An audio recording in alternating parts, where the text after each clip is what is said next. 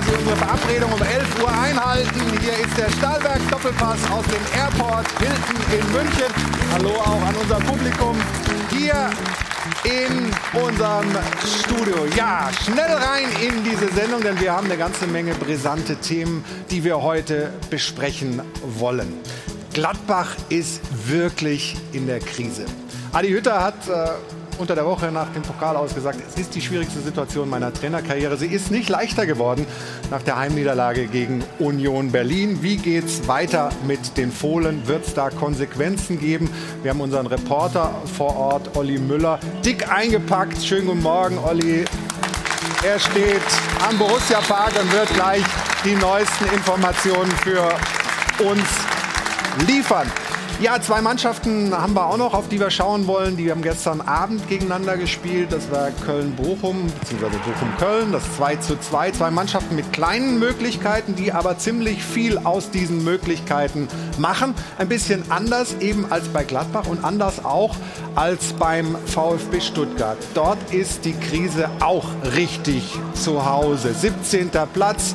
Niederlage im Baden-Württemberg-Duell gegen Freiburg. Letzte Saison als Aufsteiger toll performt und jetzt könnte der Weg in die zweite Liga führen? Fragezeichen. Dazu sprechen wir gleich mit dem Sportdirektor Sven Mislintat, der uns im Schaltgespräch zugeschaltet ist hier in den Stahlwerk Doppelpass. Und jetzt sehen Sie schon die Drehtür. Da kommt einer, der glorreichere Zeiten beim VfB mitgemacht hat. Der Europameister, Vize-Weltmeister Hansi Müller. Schönen guten Morgen.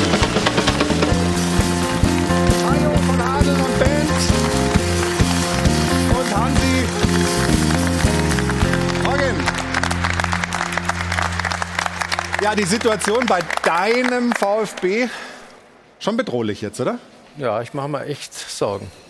Hast du na, Ideen, wie man da rauskommen kann, die du heute mit uns in der Runde diskutieren würdest? Tore schießen. Ja, das jetzt, fehlt gerade. Ne? Sie haben jetzt fünf Spiele kein Tor gemacht und äh, ich habe mir für gestern gewünscht, dass der Knoten platzt. Einmal war es ja kurz davor mit dem Kopfball vom Kalajdzic und das hätte vielleicht ein bisschen befreit oder hätte einen Elfmeter kriegen können, aber wenn du in dieser Abwärtsspirale bist, dann äh, arbeitet alles gegen dich und da muss man jetzt dagegenhalten. Wir schauen gleich, was der VfB da äh, vorhat. Sven Mislint hat, wie gesagt, wird uns zugeschaltet sein. Die Mannschaft ist auf dem Weg ins Trainingslager. Man nutzt jetzt die äh, zwei Wochen Spielpause, um nochmal konzentriert zu trainieren. Darüber sprechen wir unter anderem mit diesen Herrschaften, die ich jetzt herzlich begrüße bei uns in der Runde. Von der Stuttgarter Zeitung und den Stuttgarter Nachrichten. Schönen guten Morgen, Carlos Ubina. Ja, hallo. Er ist eine hervorragende Radiostimme mit Fernsehgesicht vom WDR. Stefan Kausten, guten Morgen. Danke, hallo zusammen. Hi. Ich freue mich, dass Timo Latsch, der stellvertretende Sportchef von RTL und NTV, heute Morgen hier ist. Guten Morgen, Timo. Guten Morgen. Und wie gewohnt spiele ich Doppelpass am liebsten mit diesem Mann hier, mit unserem Sport 1-Experten. Moin, moin, Stefan Effenberg. Moin. Und jetzt begrüße ich eine gute alte darf ich nicht sagen, aber eine gute Bekannte dieser Sendung, nämlich Ruth Hofmann, die heute einspringt für die erkrankte Jana Wosnitzer. Und Ruth hat eine ganze Menge auf sich genommen. Gestern Abend noch in Aue gegen Schalke, dann die Nacht durchgefahren. Jetzt hier bei uns im Doppelpass. Schön, dass du wieder da bist, dass du einspringst.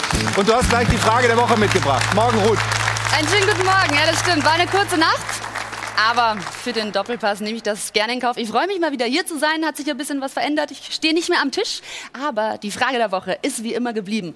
Und die dreht sich heute um äh, Gladbach. Sie kriegen die Kurve nicht nach diesem Pokal aus gegen den Zweitligisten Hannover. Jetzt die nächste Niederlage in der Bundesliga gegen Union Berlin. Es sind nur vier Punkte Vorsprung auf einen direkten Abstiegsplatz. Platz 12 steht aktuell in der Tabelle. Und die Frage ist, was muss passieren? Ist Hütter noch der Richtige? Ist ja für siebeneinhalb Millionen Millionen eingekauft worden. Liegt es an ihm, an Adi Hütter oder sind die Probleme doch woanders? 01379 011 011 ist wie immer die Nummer zum Dupafon oder stimmen Sie mit ab auf sport1.de, machen Sie mit auf Twitter und dann werden wir das hier natürlich ausführlich diskutieren in der Runde.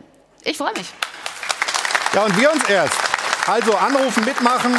Ihre Meinung ist gefragt. Ja, was habt ihr denn so für eine Meinung? Zu unserer Frage der Woche. Ist Hütter noch der Richtige? Bei dir fange ich jetzt mal ausnahmsweise nicht an, Stefan, ähm, sondern bei denen, die vielleicht ein bisschen weiter weg sind äh, von, von Gladbach. Hansi, was, was glaubst du? Ich meine, du kennst den Adi ja gut, noch gegeneinander gespielt in Österreich damals, weiß ich. Ist er noch der Richtige? Also wenn ich überlege, was er in Frankfurt gemacht hat, was er da bewiesen hat, und ich glaube, der hat ja, gab es schon mal siebeneinhalb Millionen Ablöse einen Trainer, ist eine unglaubliche Wertschätzung. Mhm. Aber ich glaube, äh, da darf das Finanzielle dann keine Rolle spielen, weil ich habe gestern irgendeine Meldung gehört, ja, äh, der hat siebeneinhalb gekostet. Ich glaube, Didi Hamann hat es gesagt und dann kann man noch vielleicht ein Spiel zwei abwarten. Das darf das Kriterium nicht sein aus meiner Sicht. Äh, das, der Eberl hält lange an ihm fest und ich vermute, dass er es jetzt auch noch weiterhin machen wird, weil so schlecht haben die gestern nicht gespielt, die Gladbacher. Aber Hansi, ich glaube, es gibt einen großen Unterschied zwischen Gladbach und Frankfurt. Die Frankfurter waren eine Mannschaft, die aus sich heraus totale Power entwickelt hat. Und Adi Hütter musste da ein paar Mal äh, das Lasso schwingen, um die Büffelherde einzufangen früher. Und auch diese Spielertypen Rode, Hinteregger, die gehen mit dem Kopf durch die Wand. Und in Gladbach hast du eher einen Fußball, der ähm, eher etabliert wirkt und die Mannschaft entwickelt aus sich heraus zu wenig Feuer, zu wenig Aggressivität. Und ob der Adi Hütter von seinem Typus Mensch, von seiner Ansprache her, der richtige ist für diesen Kader in Gladbach. Ich glaube, das ist die entscheidende Frage im Moment. Ja, Stefan, glaubst du, dass was passiert in Gladbach, dass was passieren dann, muss? Also dann würde ich sagen, dann muss man vielleicht den Kader ändern, dann klappt das wahrscheinlich auch wieder. Kannst du aber jetzt nicht machen. Nein, natürlich nicht. Aber ich, ich bin der Meinung, dass Adi Hütter der richtige Trainer ist. Ich meine, die Stürmer, was haben sie erreicht in dieser Saison? Ich glaube, vier Stürmertore. Du hast 37 gekriegt. Da liegt das Problem ja schon auf der Hand. Ja? Das Problem vorne, hinten, in der Mitte auch. Und du hast viele Spieler, die eben mit dem Kopf und mit dem Herz nicht mehr so 100% dabei sind. Ja, mit Ginter ist ein Problem. Neuhaus, vor ein paar Wochen in ja. seinem Interview ja auch gesagt. Dann hast du Player, du hast Tyram, die vielleicht schon Abwanderungsgedanken haben. Und wenn du das nicht mehr einfangen kannst, dann musst du dich von solchen Spielern aber auch zum Sommer hin trennen. Du musst appellieren an die Einstellung und auch eine Verantwortung, die die Spieler haben. Und dann musst du sagen, dann machen wir den Weg frei im Sommer. Äh, und deswegen sage ich, liegt das nicht an Adi Hütter, weil sie haben gestern gut gespielt, wirklich. Hm. Und das ist so ein Indiz dafür eigentlich, dass es in der Mannschaft sehr wohl noch nicht alles kaputt ist. Aber sie müssen sich neu aufstellen, auf jeden Fall. Die, also Quali die Qualität müsste ja eigentlich reichen, aber das ist ja auch immer eine Gefahr. Ne? Aber die Qualität ist da, aber ich mache mir schon große Sorgen um Borussia Mönchengladbach, weil diese ganze Bilanz, die jetzt da ist, ist wirklich die, die Bilanz eines Absteigers. Ich habe vier Heimspiele in Folge verloren. Ich würde zustimmen, du hast nicht den Eindruck, dass sie gegen den Trainer spielen. Aber ich frage mich so ein bisschen, wer trifft in Gladbach eigentlich jetzt gerade aktuell die Entscheidungen? Also wo ist Max Eberl? Der ist er krank ist ja, gerade, ja. Er ist krank. Ähm, keiner weiß so richtig, was mit ihm ist. Ich habe gehört, er soll gestern vor dem Spiel mal auf der Geschäftsstelle gewesen sein. Man hat ihn aber eben auch gestern nicht gesehen. Und eigentlich braucht doch jetzt einen starken Mann, der Entscheidungen trifft. So, und ähm, es gibt ja zwei Möglichkeiten. Nun kann man sagen, okay, wenn er krank ist, ist seine persönliche Sache. Aber entweder er hat äh, irgendwie eine Kleinigkeit, also grippaler Infekt oder, oder Magen-Darm, dann sage ich, okay, er ist am Mittwoch wieder da, dann kann er Entscheidungen treffen. Oder er hat irgendwas Schwerwiegendes. Dann finde ich, muss ich als, als Verein aber auch an die Öffentlichkeit gehen und sagen, okay, er kann im Moment keine Entscheidung treffen, er ist erstmal raus und ein anderer übernimmt äh, äh, jetzt erstmal das Kommando. Weil was du sagst, ist ja richtig. Es gibt viele Entscheidungen zu treffen, mache ich mit dem Trainer weiter. Was wird aus Zakaria? Was wird aus Ginter? So, da braucht Klappbach jetzt einen starken Mann, der Entscheidungen trifft. Und den, den sehe ich nicht.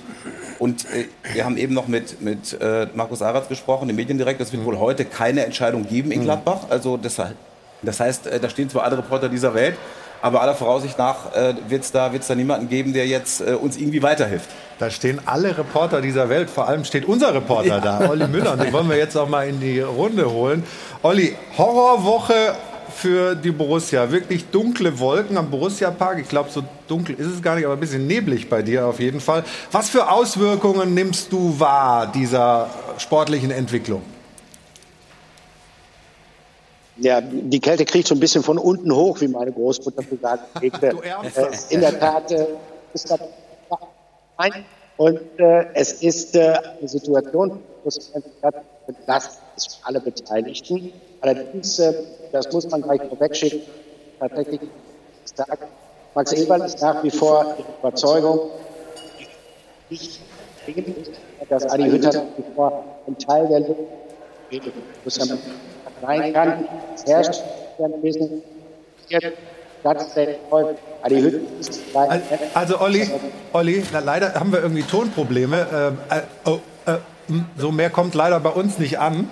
Ähm, wir, wir, versuchen noch mal irgendwie technisch ein bisschen dran zu drehen und die Kollegen der Regie machen das einfach und äh, versuchen, dass wir da eine, eine, saubere Tonleitung gleich hinkriegen. Ich kann, das, wollen, ja mal, ich kann das ja mal übersetzen. Machst du simultan? Okay. also, ich glaube, Sauber guter Mann. Also, Dass Max Eberl sehr wohl noch überzeugt ist von Adi Hütter und das ist mhm. auch vollkommen richtig. Du musst jetzt wirklich an die Spieler appellieren und die es nicht mittragen und ziehen. Die musst du dann auch aussortieren, das ist meine Meinung.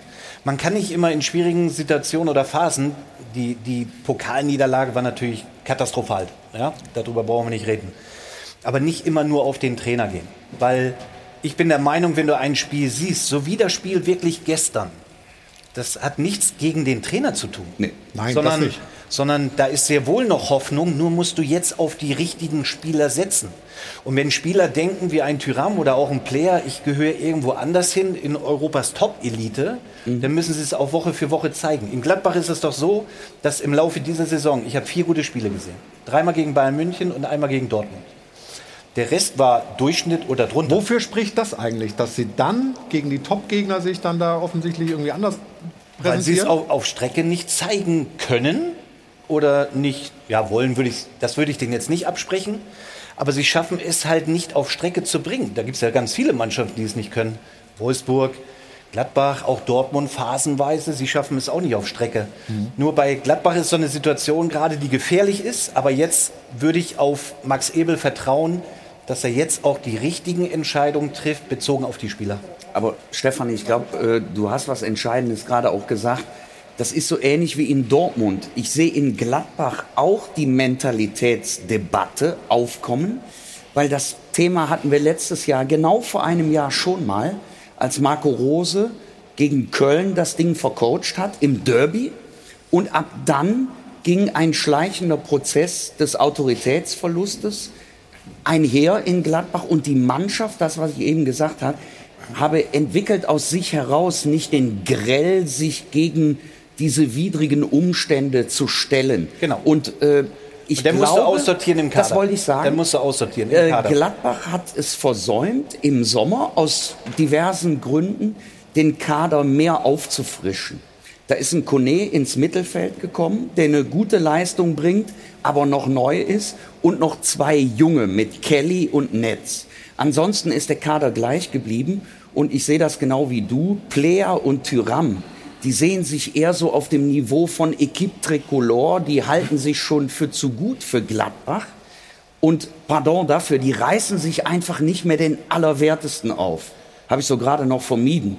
Den Arsch Pardon. meinst du? Danke, Flo. Gerne. Du darfst das sagen. Und, äh, das sind aber drei Euro, weil das ist scheiße. Okay. aber selbst das FC Hamburg sind auch nochmal drei. Ich tu mal was rein. Also, selbst Spielertypen wie Elvedi, wie Ginter, wie Hofmann, wie Neuhaus, die du angesprochen hast, die sind nicht die Vorweggeher. Ich meine, du bist das beste Beispiel. Früher auch in Gladbach, Lothar Matthäus oder du ihr hättet doch den Laden zusammengefaltet, wenn da solche Leistungen auf Strecke rauskommen. Andere Zeiten, andere Zeiten. Ja, aber das ist doch zu beklagen. Aber, aber eigentlich spricht ja viel dafür, wenn du den Kader zusammenhältst. Und das hat ja Borussia Mönchengladbach. So ist es. Eigentlich und wenig, wenig Verletzte oder Langzeitverletzte, sondern eigentlich spricht ja alles dafür, dass das eine erfolgreiche Saison wird. Du hast die Belastung nicht gehabt, aber sie kriegen es halt nicht äh, auf die auf Strecke. Und, und das ist eigentlich die größte Enttäuschung in Mönchengladbach, obwohl und, die Qualität da ist. Aber wer könnte denn jetzt da so eine aus der Mannschaft raus so ein Umbruch oder so eine andere, eine andere Einstellung? Also ist da jemand, der, ja, der zur ist jetzt zumindest mal wieder da, der finde ich gestern auch sehr, sehr gut gespielt hat. Äh, mit Neuhaus ist ein zweiter Nationalspieler da, aber äh, ich glaube tatsächlich, dass das ist diese M-Frage, diese Mentalitätsfrage und die Frage auch nach Führungsspielern, die ist in Gladbach schon, ähm, schon auf jeden Fall da. Lars Stindl fällt jetzt lange Zeit aus. Sommer ist sicherlich ein Typ, der so eine Mannschaft äh, führen kann. Äh, steht aber halt natürlich hinten im, äh, im Tor und hat nur äh, beschränkte Möglichkeiten. Äh, also das werden ganz wichtige Wochen jetzt für, für Gladbach werden. äh, wenn du dir den, den Spielplan anguckst, äh, die nächsten, von den nächsten sieben Gegnern sind sechs die Mannschaften zwischen 11 und 17. Also ja, ja, du hast Bielefeld Bochum, und Augsburg. Bielefeld, das sind die nächsten beiden Spiele. Ja. Also da äh, Prost Mahlzeit. Nur äh, ja, der, der, der, Hansi, der, der zuckt ja, immer mit den Augenbrauen. Die, die Krux ist doch, ähm, du hast jetzt eine sehr schwierige Situation für Gladbach. Jetzt kannst du in so einer Situation nicht hergehen und zum Spieler X oder Y sagen, so, du wirst jetzt mal laut, du fegst jetzt mal dazwischen. So oder wie Stefan gerade gesagt hat, der wird zusammengefaltet. Was du gemacht hast, Effe, was so ein Matthias Sommer gemacht hat, was zu meiner Zeit in der Nationalmannschaft auch der Paul Breitner gemacht hat. Richtig, du bist es vom Charakter oder du bist es nicht. Aber du kannst nicht im Laufe der Saison bei einer schwierigen Situation einen Spieler dazu bestimmen und sagen, du bist jetzt laut. Das, das ist naturell, das die, die, die, der Charakter, die Mentalität, die hast du oder hast du nicht. Und du müsstest den Vergleich ziehen zu anderen Clubs, finde ich. Es gibt schon noch, Stefan, so Spielertypen.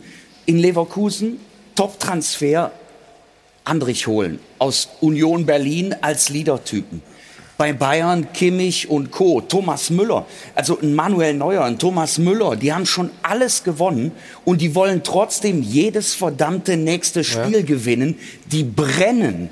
Und das ist in Gladbach nicht der Fall. Ich sehe da keinen. Der Einzige, der ein Vorweggeher sein könnte im Zentrum, so von der Power her, ist Zakaria aber der will auch weg. Der sieht sich auch auf einem anderen Level. Na, der Nämlich, geht ja auch weg. Er geht Sommer. ja auch weg. Ja. Permanent Champions League ist sein Anspruch. Und den kann Gladbach nicht liefern im Moment.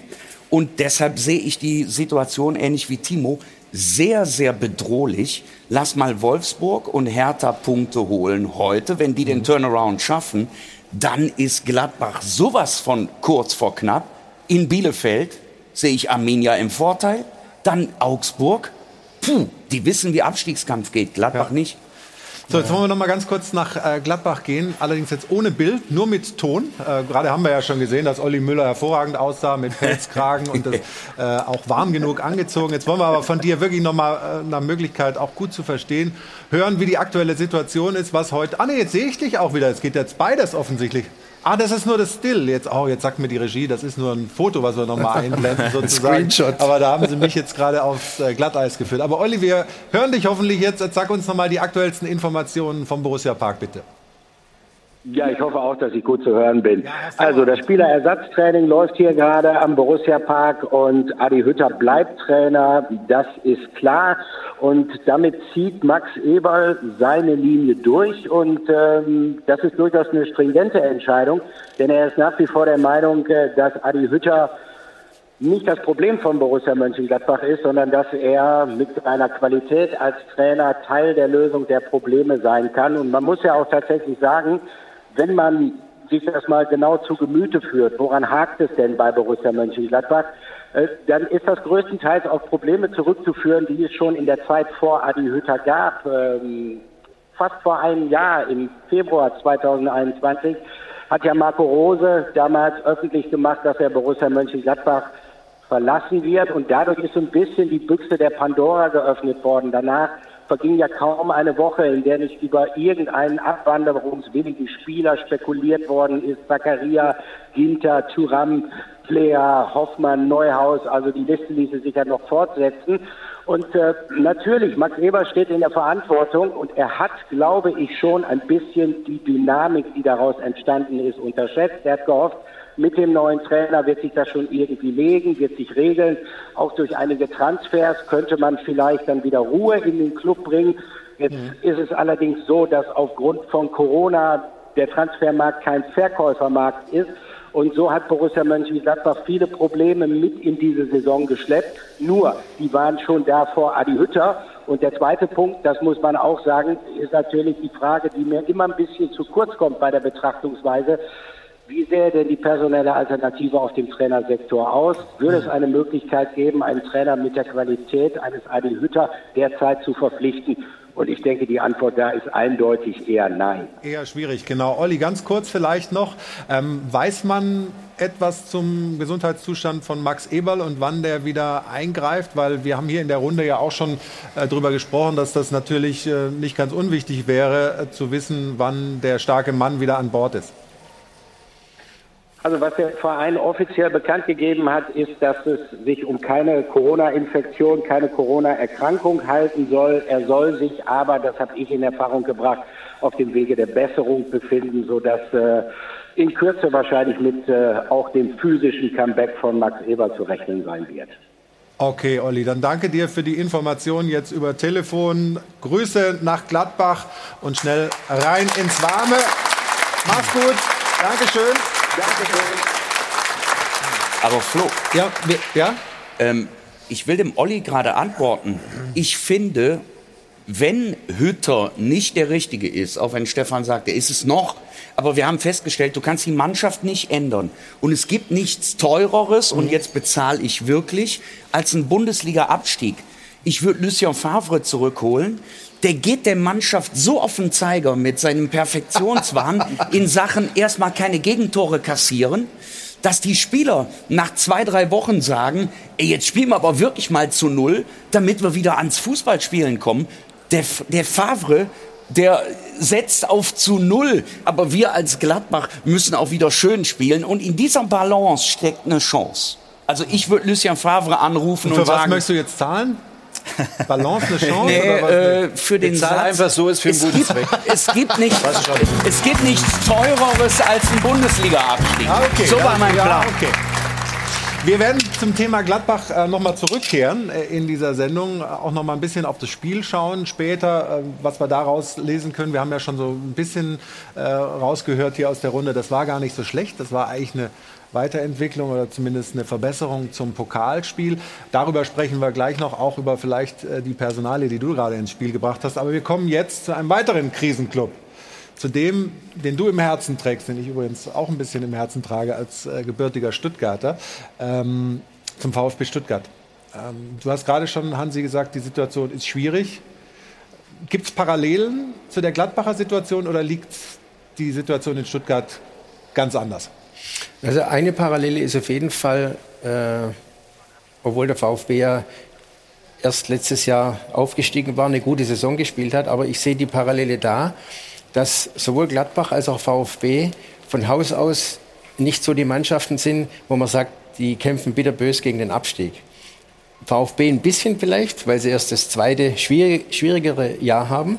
Aber äh, wenn ich so Mannschaften sehe, wie zum Beispiel jetzt Bielefeld, Bochum, Augsburg, die von vornherein ums Überleben kämpfen, Ja, das ist deren die, DNA, ne? die gehen anders ran.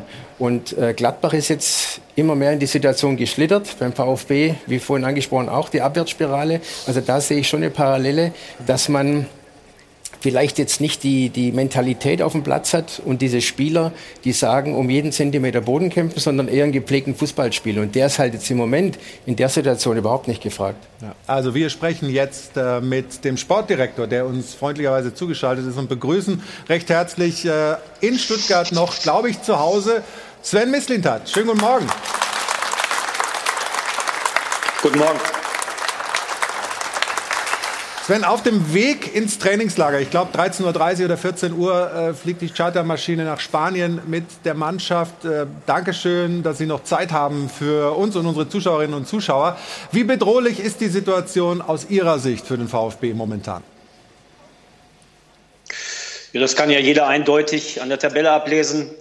Ähm, auf Platz 17 steht man auf dem direkten Abstiegsplatz mit Abstand zu Augsburg von einem Punkt und zum rettenden Ufer mit drei Punkten, ähm, mindestens mal. Und das, äh, das erklärt sich dann von selbst, dass es eine ernste Situation ist. Aber die Hoffnung ist, dass die junge Mannschaft, der auch noch nicht so erfahrene Trainer, das dreht. Die Hoffnung ist groß und die speist sich woraus aus Ihrer Sicht? Ähm, die speist sich vor allem mal daraus, dass wir sehr, sehr klar darin sind, wer wir sind und was wir können und an was wir arbeiten müssen. Und äh, da würde ich direkt mal Hansi korrigieren, das von Haus aus können wir streichen. Der VfB Stuttgart ist in den letzten Jahren mit der Art und Weise, wie er gearbeitet hat, leider zu einer Mannschaft geworden, die zweimal abgestiegen ist. Und so wie wir das auch ganz klar zu Beginn dieser Saison gesagt haben, sind wir auch dieses Jahr eine Mannschaft, die um nichts anderes spielt als um den Klassenverbleib. Okay, also da werden wir gleich nochmal äh, drauf eingehen. Da gibt es natürlich eine gewisse Diskrepanz zwischen dem großen Namen, den Erfolgen der Vergangenheit und der Realität äh, der Gegenwart, die Sie gerade beschreiben. Wir machen da gleich nach einer kurzen Pause weiter mit Sven Mislintat und hier in der Runde und besprechen ganz ausführlich, dann kommt auch Carlos Ubina mal zu Wort versprochen, die Situation des VfB Stuttgart. Das und vieles mehr gleich hier im Stahlwerk Doppelpass. Bis gleich. Willkommen zurück, liebe Zuschauer. Hier ist der Stahlwerk Doppelpass aus dem Airport Hilton in München. Hajo von Hadeln und Band begleitet uns musikalisch wieder in die Runde. Sven Mislintat, der Sportdirektor des VfB Stuttgart, ist uns nach wie vor aus Stuttgart zugeschaltet. Und das Thema bleibt natürlich die prekäre Situation beim Traditionsverein aus dem schwäbischen 17. Position. Und wir wollen darüber gleich sprechen. Vorher aber filmisch das Thema einläuten. Letztes Jahr lief alles richtig, richtig gut. Da hat man sicherlich besser abgeschnitten, als man das erwartet hat. Und dieses Jahr ist eben viel Pech dabei und man findet sich jetzt in der Abstiegszone. Sebastian Bernsdorf.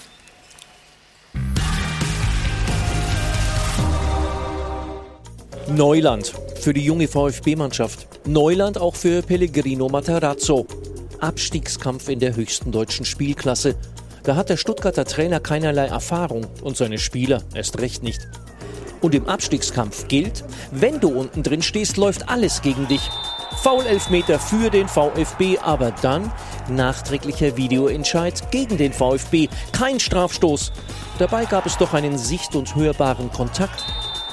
Und weil, wie gesagt, alles gegen Abstiegskandidaten läuft, lag der Ball eine Minute später im Stuttgarter Kasten.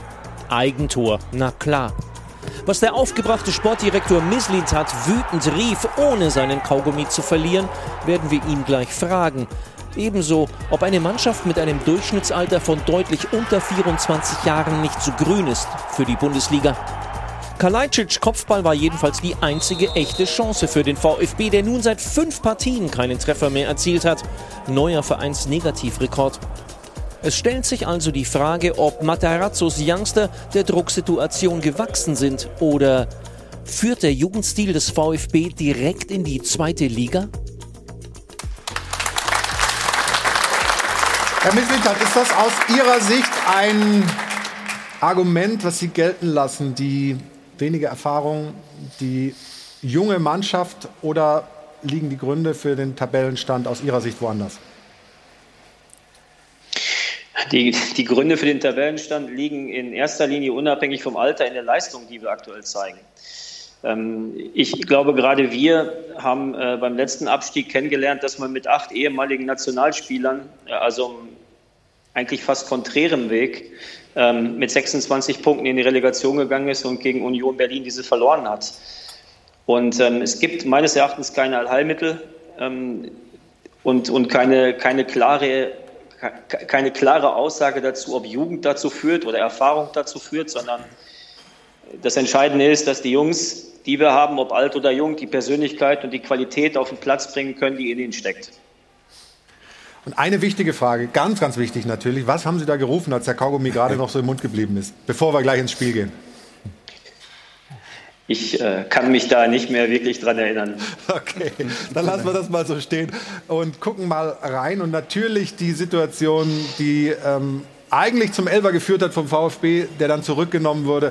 Ähm, Sie waren gestern schon einigermaßen aufgebracht. Wie ist das jetzt am Tag danach, wenn Sie die Bilder noch mal sehen? Ja, sehen Sie, ist relativ einfach. Ähm, außer natürlich Kübler selbst ähm, gibt es kaum jemanden, der das direkt anfängt zu bezweifeln. Ähm, ich habe es gestern schon gesagt, die den Kontakt nicht gesehen haben, die haben ihn gehört. Das ist in der Super Slow hier, in den Zeitlupen sieht es immer so aus, als hätte es keine Dynamik, aber die hat es. Alexi hakt weder ein, noch, äh, noch macht er eine Bewegung aktiv zu seinem Fuß, sondern der Fuß steht eben da. Wo er hakt, versucht den Ball zu spielen, trifft ihn nicht. Alexi geht vorbei, kommt zu Fall. Elfmeter wird gepfiffen. Okay. Und ihn zurückzunehmen ist meines Erachtens nicht in Ordnung. War Eingriff nicht in Ordnung und ihn zurückzunehmen nicht. Würde ich gerne die Runde mal mit reinnehmen, Stefan. Da gehst du, glaube ich, mit, wenn ich äh, ja. unser Vorgespräch so ja, richtig erinnere. Ich gehe mit, dass das ein Elfmeter war. Äh, er, Schiedsrichter hat ja auch, Schiedsrichter Stiele hat ja auch sofort so entschieden, also war auch total überzeugt. Der, der Keller hat halt den Fehler gemacht, der Video Assistant. Äh, für mich ein klarer Elfmeter. Carlos, warum ja greift denn dann Köln ein? Also wenn der Schiedsrichter pfeift und eine Berührung, eine deutliche Berührung da ist, der Schiedsrichter, wir haben es ja gerade in der Szene gesehen, steht übrigens auch äh, hervorragend äh, zur Szene. Warum meldet sich dann der Keller? Das ist ja die große Frage, warum der sich gemeldet hat. Aus meiner Sicht, also meine spontane Reaktion war Elfmeter, ganz klar, Kontakt, da gibt es keinen Zweifel. Äh, nach der 17. Wiederholung Slowmo kann man natürlich zu dem Eindruck kommen, wenn man die Freiburger Vereinsbrille aufzieht, dass man sagt, ja, da gab es keine Aktivität, da war keine Dynamik drin. Ich finde, der Herr Jablonski in Köln hätte in dem Moment einfach ruhig bleiben sollen. Du siehst das genauso. In München gibt es dafür einen Satz, das ist ein Witz. Oder in Österreich. Ja, das klang das eher nach ist, Wien gerade. Das ist ein Witz, das ist ein Elver. Genau, das war Wien. So. Ja. Also da darf Köln niemals einschreiten. Was ich trotzdem dann nicht verstehe, also Köln meldet sich, ja. Der Schiri hat initial gepfiffen, weil er die Berührung, die Aktion sieht, weil er sie hört. Dann meldet sich Köln, dann geht er raus selber, guckt das und sieht doch die, den Kontakt. Er muss es ja nicht zurücknehmen. Er kann ja dann immer noch selber sagen, nee, nee, ist, ist Elfer. Also ich glaube, der Auslöser war, dass sie es zurückgenommen haben, weil der Lukas Kübler das Bein nach vorne schiebt, aber nicht ganz durch, sondern abstoppt. Und in dem Moment, wo er abstoppt, äh, stößt der TBD mit seinem Fuß an sein dran. Und ich glaube, dass sie deswegen äh, gesagt haben, wir nehmen das zurück. Der, ich weiß nicht, ob man es jetzt noch mal sieht. Der fährt jetzt einen Fuß aus der, und nur ein kleines Stück. Und das reicht aber, dass der, der Laufweg gestört wird vom TBD und so kommt er zu Fall. Ich denke, dass das der Grund war, weil sie gesagt haben, der geht nicht aktiv auf den TBD, sondern der TBD auf ihn. Und deswegen haben sie es zurückgenommen. Bin aber auch bei der anderen Meinung, der hat es so entschieden. Und äh, dann ist es keine klare Fehlentscheidung und dann muss das Elfer gegeben, der muss gegeben werden. Der muss also gegeben werden. Ist es kein Elfmeter. Ich bin da anderer Meinung, auch wenn ich jetzt vielleicht den Stuttgarter Unmut mir äh, zukommen lasse. Aber ich finde, es ist eine Berührung da, ja, aber es gilt auch nicht, jede Berührung ist gleich ein Elfmeter. Ich finde, der Stuttgarter Spieler macht zu viel draus. Er hebt eigentlich schon ab bei diesem kleinen äh, Ausfahren äh, des Fußes. So, und dann ist immer wieder die Frage, es gibt ja auch die, die Diskussion gestern in Stuttgart, ist es jetzt 30 Prozent ein Elfmeter oder ist es 40 Prozent ein Elfmeter? Am Ende geht der Schiedsrichter hin, guckt sich's an, was ich richtig finde. Wir haben den Videobeweis genau dafür und kommt dann zu der Entscheidung und sagt, es ist halt eher kein Elfmeter. Und ich finde, diese Entscheidung ist am Ende richtig, auch wenn sie für Stuttgart natürlich sehr bitter ist. Ja, aber bei dieser, bei dieser Berührung kommt er ja zu Fall. Also Fakt ist ja, er fädelt nicht ein. Und ich glaube, das ist für mich entscheidend, dass er nicht einfädelt, sondern am Laufweg zum Tor gehindert wird durch diesen Kontakt und er macht sehr wohl eine leichte Bewegung nach vorne und von daher ist es Elfmeter. Aber wir, deine Meinung ist okay. Also. Wir können mal äh, hören, dass du nicht ganz alleine bist. Wir hatten ja vorhin schon von der Freiburger Brille was ja. gehört. Ja, aber Christian Streich hat dazu auch eine Meinung, die wollen wir uns auch anhören. Äh, Lukas Kübler macht nichts, nichts, keine Bewegung zum Gegenspieler, nichts. Und ich sage auch nicht, dass der, ich weiß nicht, welcher Spieler es war, äh, TBC. Korrekt. Äh, der Gegenspieler lässt sich auch nicht fallen. Aber er will, läuft vorbei und läuft in seinen Fuß. Aber Lukas Kühler macht gar nichts. Elf Meter ist es. Soll es immer sein, wenn es ein richtiges Foul ist im Strafraum. Das hatten wir schon mal mit dem Kunku. Berührung. Das geht nicht. Es ist ganz klar kein Elfmeter. Und zum Glück gibt es dann da den Videobeweis, dass du diese Sache zurücknehmen kannst. Das ist so. Das ist kein Elfmeter. Auf keinen Fall darf das Elfmeter sein. Ja, Sven, so unterschiedlich kann man eine Szene beurteilen, wenn man eben äh, ein unterschiedliches Trikot anhat und ein unterschiedliches Wappen auf der Brust. Ja, ist für mich völlig in Ordnung. Ich wünsche Christian, wenn es mal eine Saison gibt, die vielleicht irgendwann mal in der Zukunft nicht so gut läuft, auch zwei Entscheidungen dieser Art bei zwei aneinanderfolgenden Spielen und dann schauen wir mal, wie relaxed der mit Aussagen dieser Art eines gegnerischen Trainers umgeht. Oder also da, Sportdirektors. Da höre ich schon auch raus, dass man sich momentan ein bisschen ja, benachteiligt fühlt, weil Sie es gerade gesagt haben, es ist nicht das erste Mal, äh, dass der VfB da ähm, sagen wir mal, unter dem VAR leidet. Ja, aber wir wollen das Thema jetzt nicht größer machen, als es ist. Ähm, Schiedsrichterentscheidungen gehören zum Spiel dazu. Ähm, es grundsätzlich sind mehr korrekte Entscheidungen dabei, seitdem der VAR da ist und eingesetzt wird.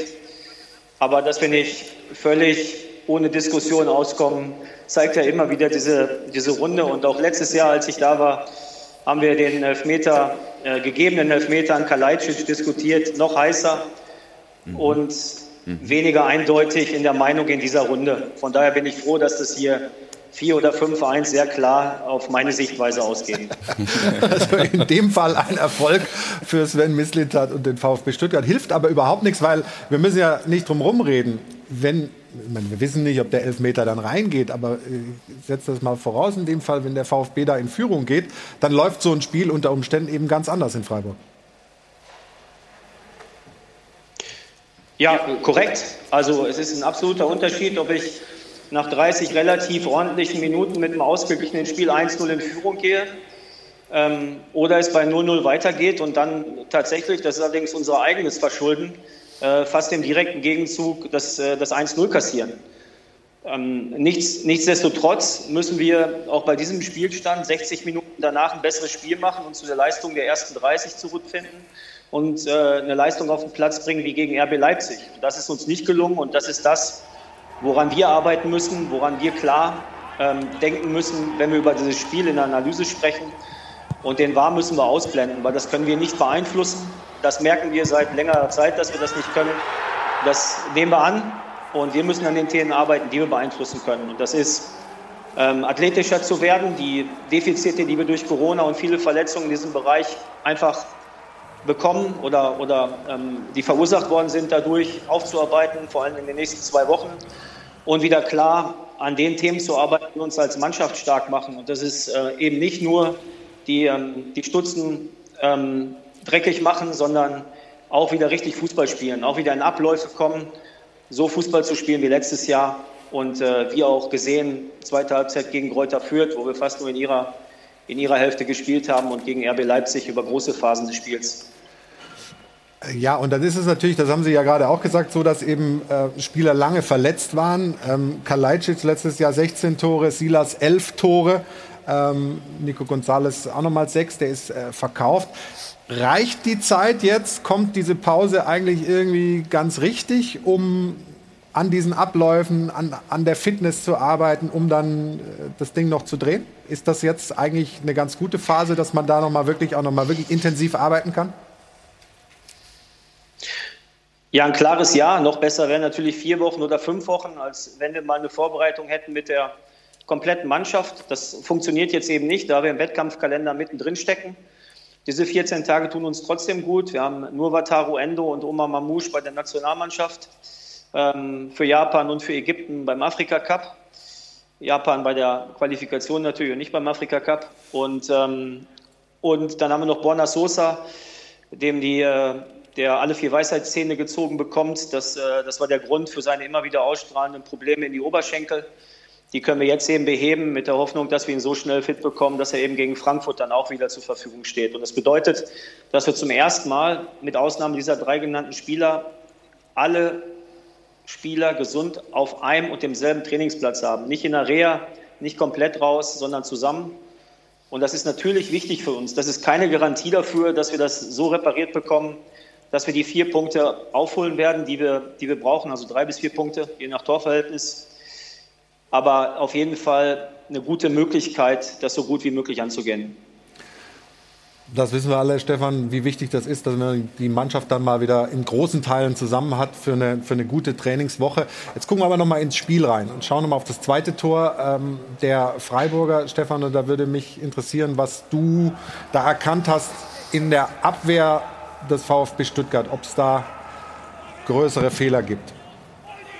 Ja, größere Fehler. Also wir haben ja heiß diskutiert ähm, vorhin, ob er hier in diesen Zweikampf, in das Kopfballduell reingehen kann, vielleicht muss. Ich sage nein, weil er war in der Rückwärtsbewegung und der andere kommt im vollen Lauf und steht schon in der Luft. Also das kann man nicht verteidigen. Der Fehler liegt jetzt bei dem im Zentrum stehenden Innenverteidiger, der eigentlich jetzt aufhört zu laufen und nicht im Vollsprint hinterherläuft. Und jetzt fängt er an und genau jetzt ist es zu spät. Vielleicht hätte er da noch eingreifen können. Da liegt jetzt ein Fehler vor. Aber also in diesem Duell kann man dem Stuttgarter jetzt nichts vorwerfen. Ja, kann ich mich ja nur anschließen. Die, die Situation hätte man vorher lösen müssen. Das ist ein klares Abstimmungsproblem zwischen Waldemar Anton und Hiroki Ito. Ist natürlich unglücklich, äh, aber auch ein Stück weit systematisch, weil der VfB nach Rückstand immer gern angreift, immer gern mutig nach vorne spielt und dabei so oft wie keine andere Bundesligamannschaft in Konter läuft. Und das ist natürlich einer der Schwachpunkte. Wo sehen Sie, Sven, da den Fehler in dieser Szene bei dem 2 zu 0 der Freiburger, dass das Spiel dann endgültig entschieden hat? Also ganz grundsätzlich entsteht das natürlich aus der Situation, dass wir viel aktiver werden mussten in dem Spiel, um eben den Rückstand aufzuholen. Das bedeutet, dass du mehr Risiko gehst in der letzten Linie und das ist gerade gegen Schade mit seinen 36 km/h gefährlich. Aber ich bin da komplett bei Stefan. Ähm, wenn, Waldemar, wenn Waldemar sich entscheidet, auf, die, auf diesen Ball rauszugehen, dann muss einen Kopfball gewinnen. Und ansonsten muss er fallen und auch Dinos muss ein bisschen besser in die Absicherung kommen. Und ähm, dann, äh, dann klären die Jungs das ganz sauber. Aber in der Situation eben kommen zwei, zwei gemeinsame Fehlentscheidungen zueinander und ermöglichen eben ein relativ einfaches 2, 2 zu 0 in 1 gegen 0 Situation gegen Flumüller. Also ich habe gestern so ein richtiges Aufbäumen auch vermisst. Es gab, glaube ich, eine einzige Torchance so nach der 60. Äh, und ansonsten eigentlich für eine Mannschaft, die auf dem Abstiegsplatz steht, ein bisschen dünn. Wenn man sich mal so die Laufleistung anguckt der Teams, dann steht der VfB Stuttgart auf dem, auf dem 17. Platz. Also nur Wolfsburg hat weniger gelaufen. Also im Vergleich dazu, Arminia Bielefeld läuft irgendwie acht Kilometer mehr pro Spiel. Deswegen vielleicht mal die Frage an Herrn Mistentat, ist so dieser Abstiegskampf in Stuttgart richtig angekommen? Also wissen die Spieler, um was es geht? Also wenn du nur diese Zahl isoliert betrachtest, dann ist es völlig richtig, dass du den Laufstärksten mit dem 17. vergleichst. Und dann darf man uns das fragen. Ähm, ich glaube, zwei Themen sind bei dieser Geschichte wichtig. A, äh, generell, wie ist Ballbesitzverhältnis, was das beeinflusst? Und das Zweite ist, was war denn unsere Laufleistung in letzter Saison, wo wir Neunter geworden sind? Auch da waren wir nicht Top 1 sondern im etwas gesünderen Mittelfeld als eben abgeschlagen auf Platz 17. Ähm, das, ist, das ist das eine. Und das zweite ist, es gibt, es gibt Erklärungen, die ich gerade schon versucht habe anzuführen, eben genau die Defizite, die sich angehäuft haben, durch im Schnitt zehn Ausfälle jetzt aufzuarbeiten und permanent aufzuarbeiten. Und auf dem Weg sind wir. Und darf übrigens auch dazu sagen, dass ähm, wir die gleichen Athletiktrainer, die gleichen Trainer haben und auch über 90 Prozent der gleichen Mannschaft haben, die letztes Jahr bei uns Fußball gespielt haben und die jetzt ein bisschen ihren Weg verloren haben. So, mit ein paar Erklärungen, die wir geben können, die wir anführen können. Aber das, das Gute eben auch, so, so klar analysiert zu haben, was wir tun müssen, um wieder mehr laufen zu können, Intensität zu erhöhen. Deswegen auch das Trainingslager zum Beispiel. Wir werden das nicht in dieser einen Woche reparieren können, sondern es ist ein längerfristiger Aufbau für Spieler wie Sascha und Silas zum Beispiel, die so lange ausgefallen sind. Und ganz klar an unseren Stärken zu arbeiten. Weil wir werden nicht, wir werden nicht mit einer Art und Weise Fußball zu spielen, ähm, Bielefeld schlagen mit den gleichen Waffen oder Bochum schlagen mit den gleichen Waffen, sondern wir müssen unsere Stärken in das Spiel bringen und unsere Stärken einbringen und an denen wieder arbeiten. Ja, Sven Mislintat äh, sagt da, haben Sie, die sind ein bisschen von ihrem Weg abgekommen. Aber ist dieser Weg aus deiner Sicht denn der richtige, den der VfB ähm, jetzt geht in den letzten Jahren? Sah ja sehr erfolgreich aus im letzten Jahr, jetzt ist es anders. Ist das ein Grund, einen eingeschlagenen Weg zu verändern oder muss man jetzt gerade konsequent dabei bleiben, die Dinge, die er auch angesprochen hat, äh, weiter durchzuziehen? Also ich beobachte in den letzten Spielen, dass durch die Verletzungen und auch teilweise Corona-Fälle äh, der VfB nicht genügend Qualität gehabt hat im Offensivspiel. Mhm. Äh, da gab es viele Spieler, äh, Roberto Massimo, Philipp Förster, äh, Klimowitz ist reingekommen, Kulibali, äh, Karasor. Diesen Leuten fehlen aus meiner Sicht die Qualität, die du in der Bundesliga brauchst. Und deswegen passieren auch keine Tore. Wenn ein Marmusch spielt, vorne mit beispielsweise Kalajdzic mit zwei Spitzen und äh, du hast hinten dran den Tibidi, der mal einen guten Eindruck macht, Vielleicht kommt noch ein anderer rein, mit dem ihr jetzt gerade nicht rechnet. Endo Mangala im zentralen Mittelfeld stehen gut, die Abwehr aus meiner Sicht auch. Es fehlt einfach, es ist ein Loch zwischen dem äh, defensiven Mittelfeld und dem Sturm. Da passiert nichts. Da ist keine Kreativität, da ist keine Überraschung, ist keine Risikobereitschaft. Das ist das Defizit aus meiner Sicht vom VfB. Und ähm, du siehst ja jetzt fünf Spiele kein Tor gemacht. Äh, das muss man regeln. So ein Didavi oder Castro letztes Jahr mit Mangala und Endo hinten dran hat überragende Spiele gemacht, auch Tore gemacht. Und das äh, wenn, wenn die spielen, wenn die, wenn die, die verletzt waren, fit sind, steigt der VfB nicht ab. Aber die müssen fit werden, die müssen in den Rhythmus kommen. Und im Moment ist so ein Sascha Kalajdzic, der tut mir leid, der ist allein auf weiter Flur. Du hast eine Torchance gehabt in 90 Minuten, eine gute in Freiburg. Das ist zu wenig. Und was mich dabei stört, ist diese Diskussion über den Elfmeter, die lenkt nur ab. Das ist Pillepalle, das muss ich abhaken.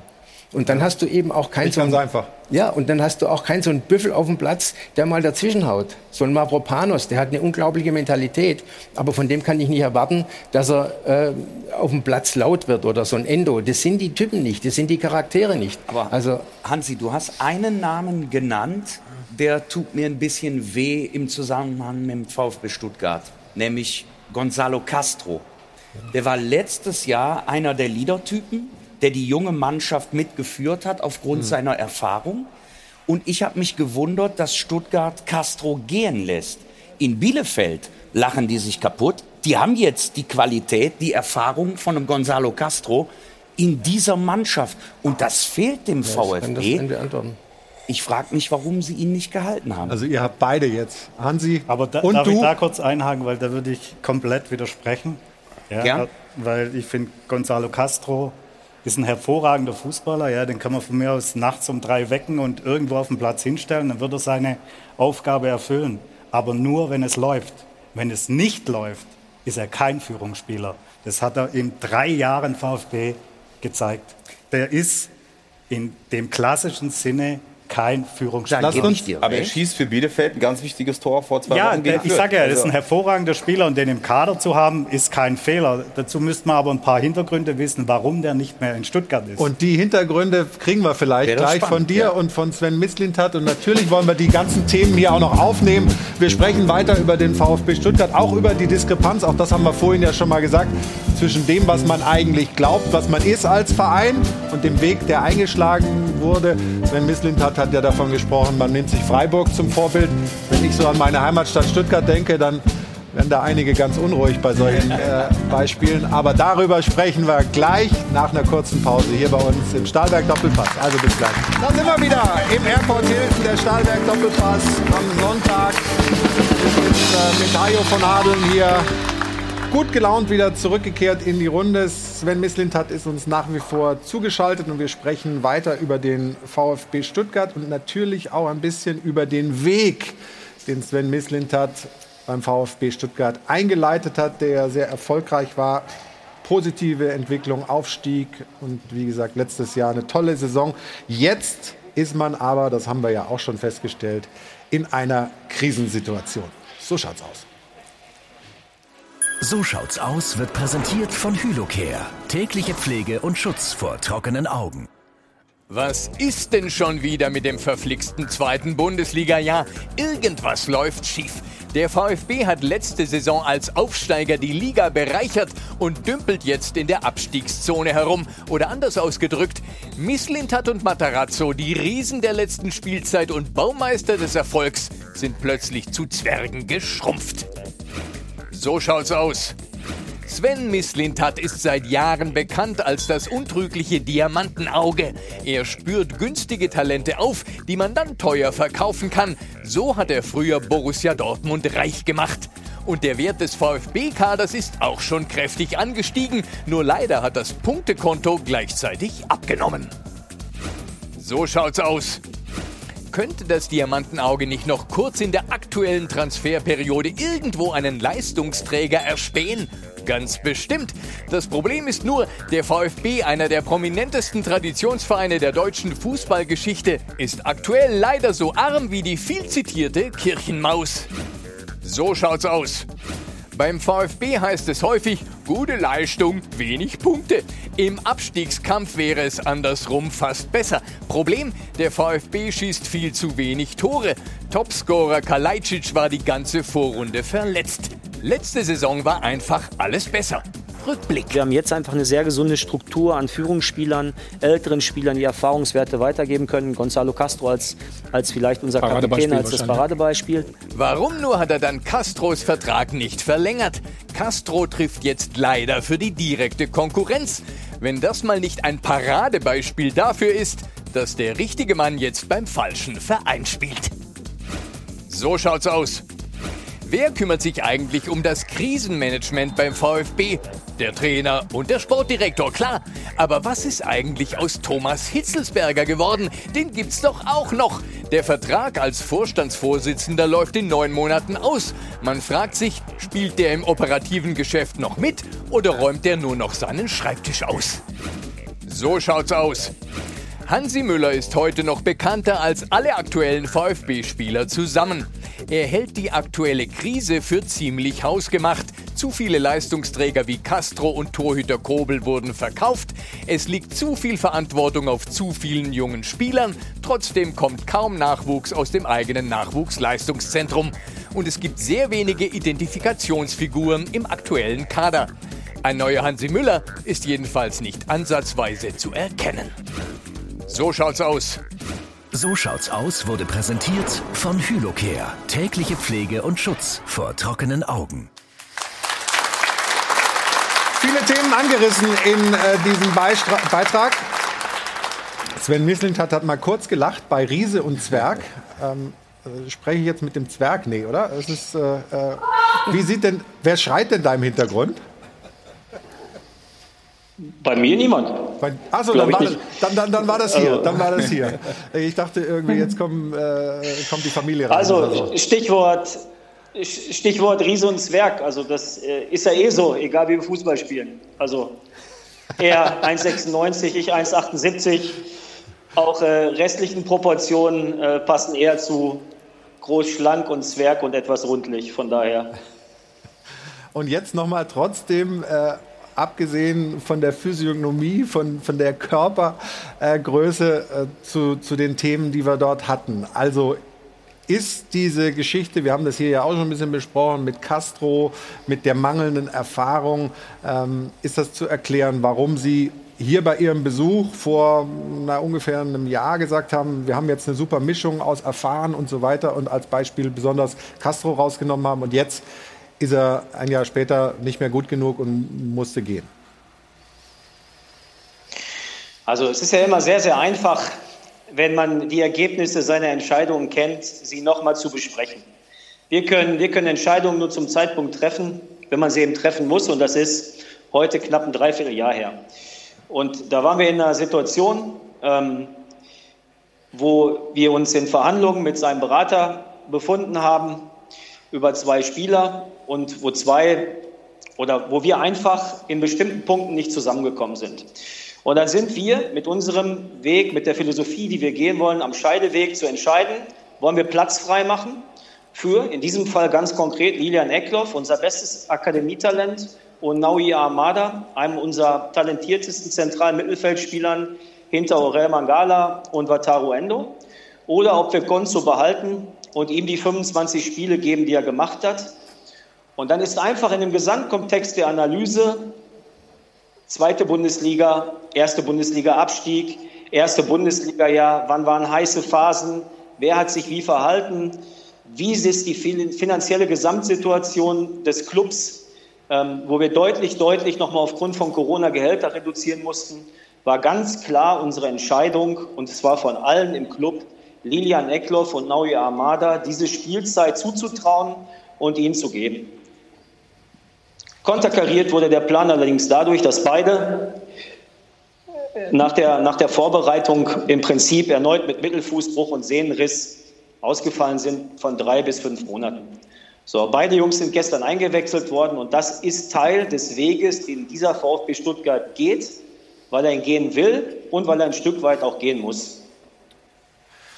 Und du, Carlos, hast ja gesagt, aus deiner Sicht ist das auch nachzuvollziehen, dass man Komplett, die Entscheidung so getroffen hat. Er hat gerade gesagt, wer sich wie verhalten hat. Du hast auch so ein bisschen was angedeutet. Was, was, was ist da los? Also es weiß äh, ja nicht jeder in Deutschland, wie so nee, die weiß Situation nicht jeder, in, in, in muss man auch nicht äh, komplett äh, aufblättern. Aber es ist natürlich so, dass äh, am Ende ging es, wie so oft im Profifußball, ums Geld und die Vorstellungen äh, lagen weit auseinander. Und ich kann die Argumentation des Clubs komplett nachvollziehen, dass man sagt, man schafft Platz im Kader für zwei Talente. Zum einen, die bekommen mehr Spielzeit. Zum anderen aber auch in der Mannschaftshierarchie. In Orel Mangala sollte in eine Führungsrolle mehr und mehr hineinwachsen. Das war die Idee dahinter, die ist konterkariert worden, das ist das eine. Und die finanziellen Vorstellungen äh, lagen komplett auseinander. Und dann hatte Sven Mislintat zu entscheiden, wen von den etablierten, erfahrenen behalte ich.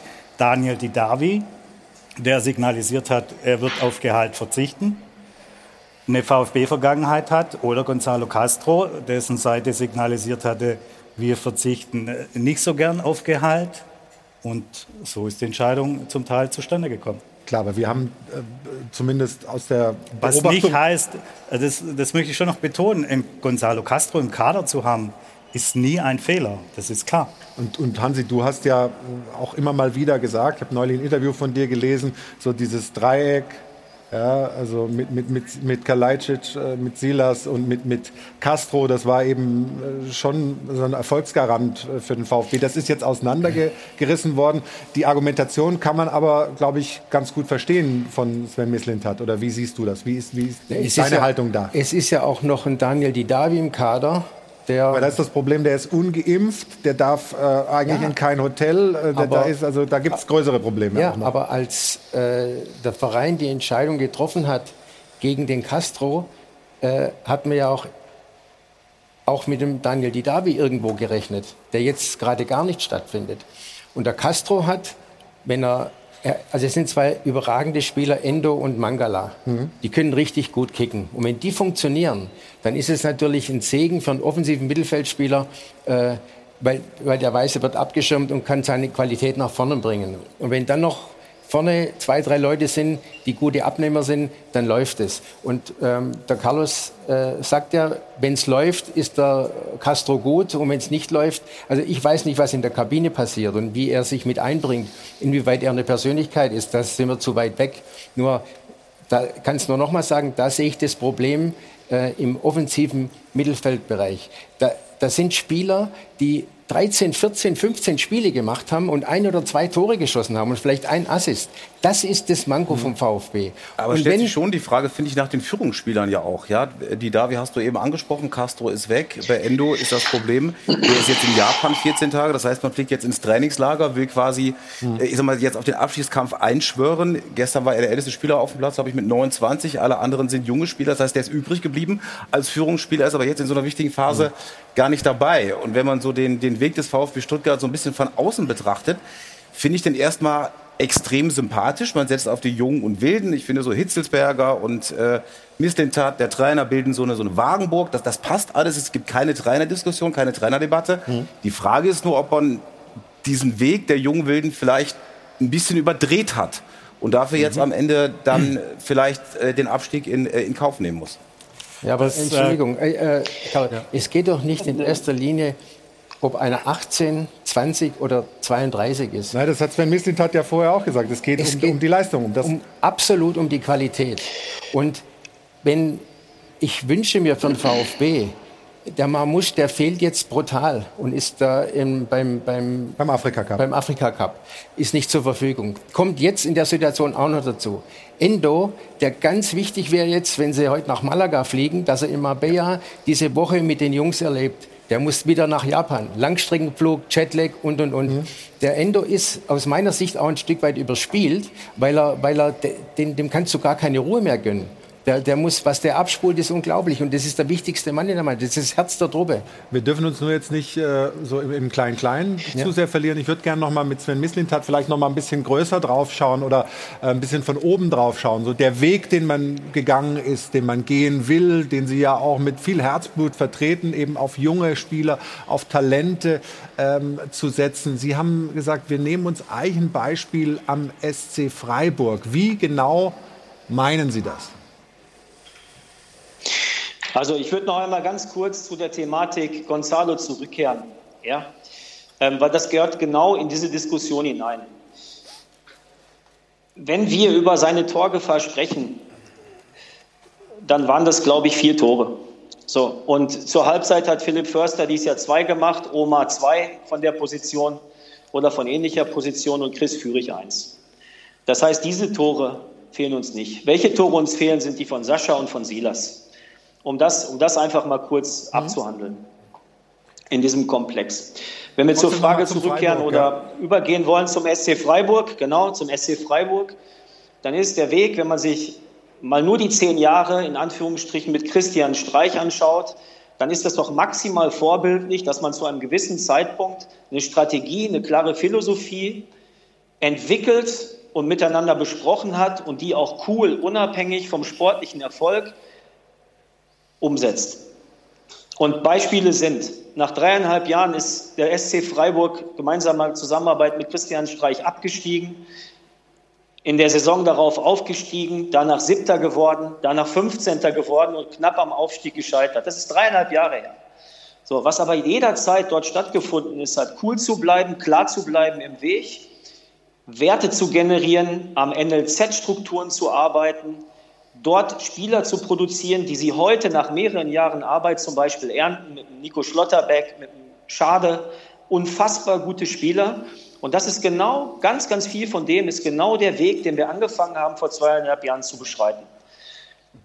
Allerdings mit Altlasten, was Gehälter angeht, die in einem Konstrukt mit 380 Mitarbeitern und den Verwaltungskosten dahingehen, nicht mehr gesund waren die wir nicht mehr refinanzieren können, nur durch Fernsehgeld und Sponsoring. Und wenn Zuschauereinnahmen ausfallen, wird das Ganze noch schwieriger. Das heißt, wir haben in den letzten drei Jahren der Sommertransferperioden im Schnitt 25 Millionen netto bereinigt gegen das Buch, gegen Percentages, die an Clubs gehen, verdient, die Mannschaft verjüngt, stille Werte generiert, stille Reserven generiert in der, in der, in der Qualität der Mannschaft, in dem, in dem Altersdurchschnitt der Mannschaft, in den Marktwerten und die Gehaltsstrukturen dabei drastisch reduziert.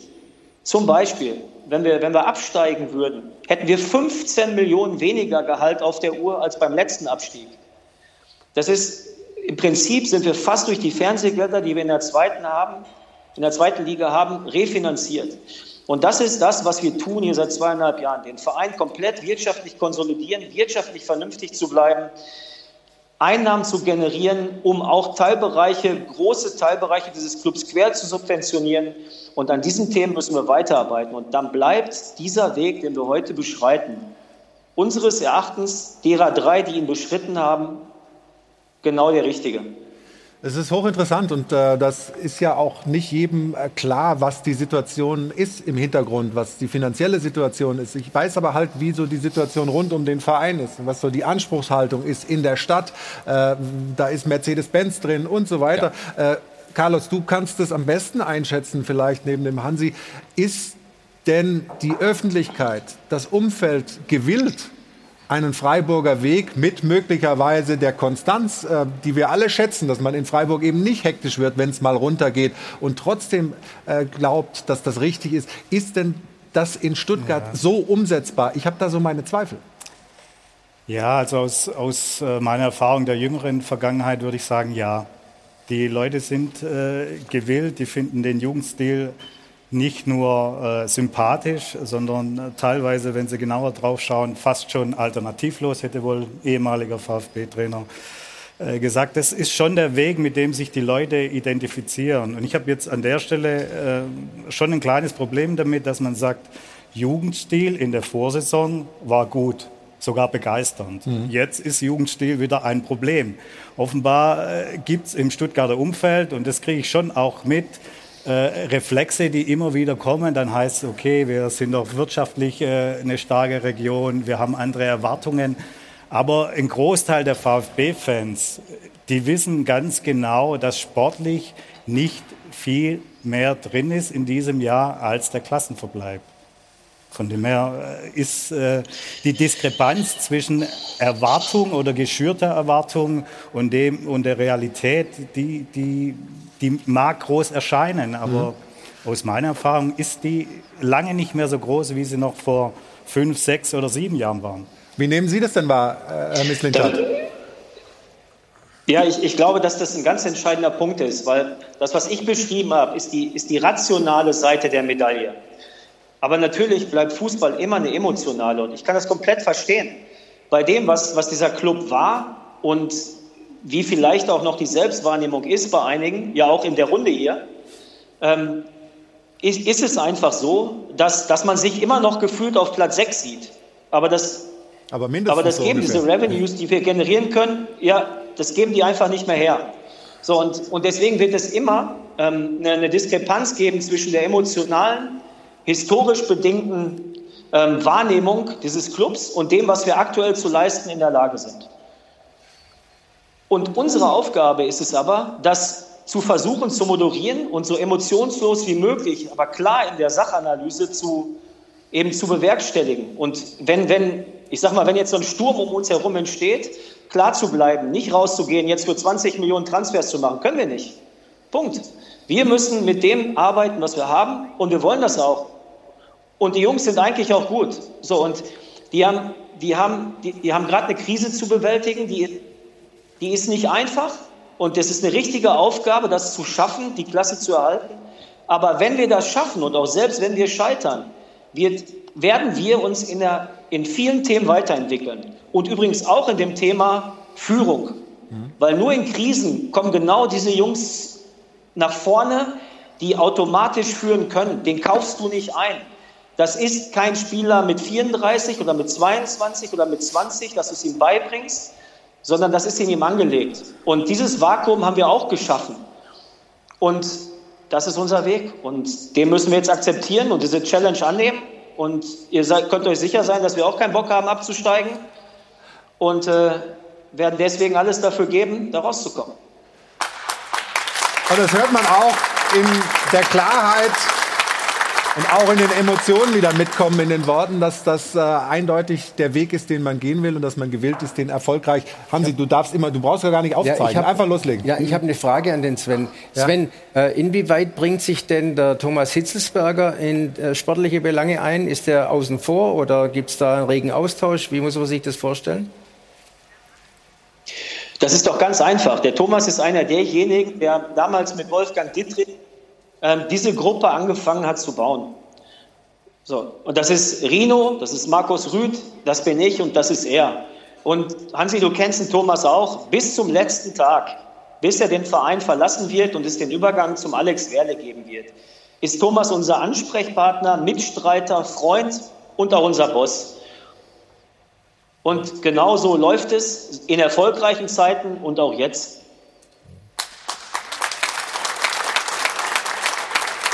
Klare Worte von Sven Mislintat und wir bedanken uns wirklich äh, sehr für die Zeit, die, sich, die Sie sich genommen haben. Ich glaube, um 14.30 Uhr geht jetzt der Flieger nach Malaga, dann geht es äh, Mabea ins Trainingslager. Wir wünschen da eine gute Zeit und viel Erfolg für den Rest der Saison.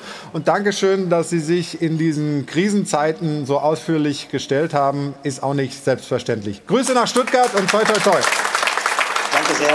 Ciao, ciao. Ciao. Und jetzt ist Ruth mal wieder dran. Du hast im Netz geguckt, was da so los ist. Ich bin gespannt auf das, was du uns mitzuteilen hast. Ganz genau. Ich habe das für euch verfolgt und ihr hattet ja gerade auch so ein bisschen die Diskussion, wie emotional ist das ganze Thema behaftet. Natürlich, die Fans leiden schon. Erstmal war nach dem Spiel das große Aufregerthema der zurückgenommene Elfmeter. Allerdings sagt hier Vertikalpass, ja, das war Beschiss, okay, aber das ändert ja auch nichts daran, dass der VfB seit mittlerweile fünf Spielen kein Tor erzielt hat. Und wer keine Tore schießt, der steigt ab, sagt er ganz klar. Jan ja, kritisiert die lustlose Einstellung, kein Kampf, kein Biss, kein Mut. Hier heißt es, dass äh, der VfB im Moment einfach nicht Bundesliga-tauglich ist. Das muss er als Fan zugeben. Er spricht von Schönrednerei, wobei man jetzt auch im Interview mit Sven Mislintat äh, festgestellt hat, da war schon viel Klarheit auch dabei. Diverse Fans haben auch Entscheidungen nachvollziehen können, gerade rund um Castro zum Beispiel. Hier heißt es allerdings, spielerisch gewinnst du nichts im Abstiegskampf und die Tore fehlen eben nach wie vor. Und jetzt kommen wir zu dem Punkt Emotion. Das möchte ich euch euch gerne einmal noch mitgeben, denn Chris ist wirklich am Leiden im Moment. Also er sagt, er denkt viel nach und äh, er hält einen weiteren Abstieg nicht noch einmal aus. Bin absolut verzweifelt und ich könnte wirklich nur noch heulen. Da sieht man mal, wie nah das dann den Fans doch auch gehen kann. Ja, genau. Und das ist eben die emotionale Komponente, die man auch nicht vergessen darf, die aber auch Sven Mislintat in seinen Worten nicht vergessen hat. Und Chris nicht nur weinen. Das ist nicht nötig. Der VfB schafft es ja vielleicht noch. Also noch müssen wir kein Ei draufhauen. Ähm, ich habe das Gefühl, die haben einen Plan und ähm, sind gewillt, die Klasse zu halten. Wir machen eine kurze Unterbrechung, liebe Zuschauer. Dann kommen wir zum Thema Gladbach noch mal zurück. Willkommen zurück. Airport Hilton in München. Der Stahlberg Doppelpass geht in die nächste Runde. Stuttgart haben wir ausführlich besprochen. Gladbach haben wir vorhin schon angerissen mit der aktuellen Situation. Wollen jetzt gleich noch ein bisschen mehr darüber sprechen. Ich muss aber noch drei Euro reinwerfen. Hat keiner gemerkt. Ich habe gesagt, wieder? wir müssen, ja, nee, wir müssen, wir müssen kein Ei draufhauen, habe ich gesagt. Und mich, mich hat gerade also. eine WhatsApp erreicht. Und natürlich ist das mindestens drei Euro wert. Ja, kommen wir zum Thema Gladbach nochmal und kriegen auch da jetzt eine filmische Vorlage. Das ist die Situation am Bückelberg.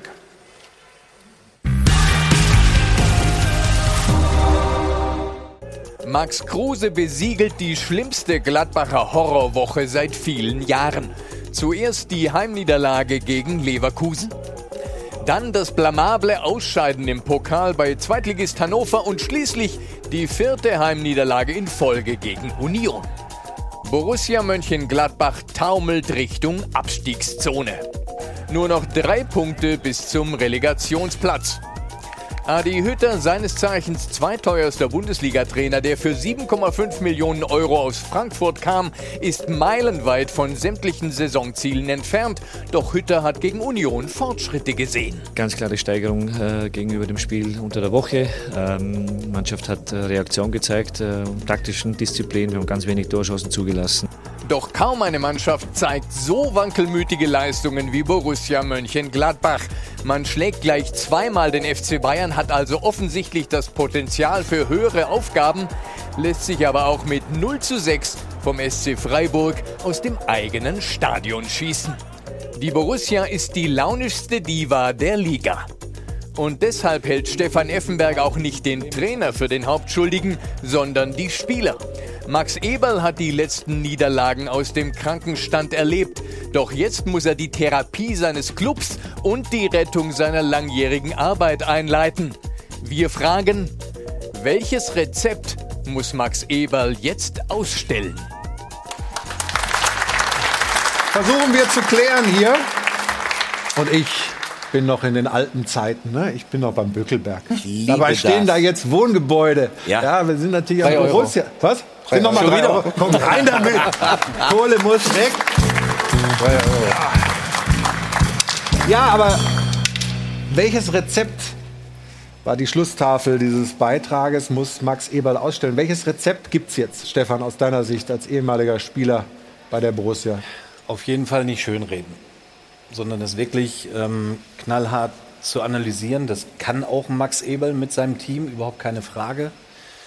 Ich wiederhole mich gerne dass es eben nicht am Trainer liegt und weil man das auch am Wochenende äh, gesehen hat gegen Union, das war ein gutes Spiel der Borussia. Der Sieg von Union war glücklich, das wissen glaube ich alle. Ja. Ähm, sie sind nicht auseinandergefallen und du musst jetzt an die Spieler gehen, die eben nicht mehr die Leistung abrufen oder abrufen können.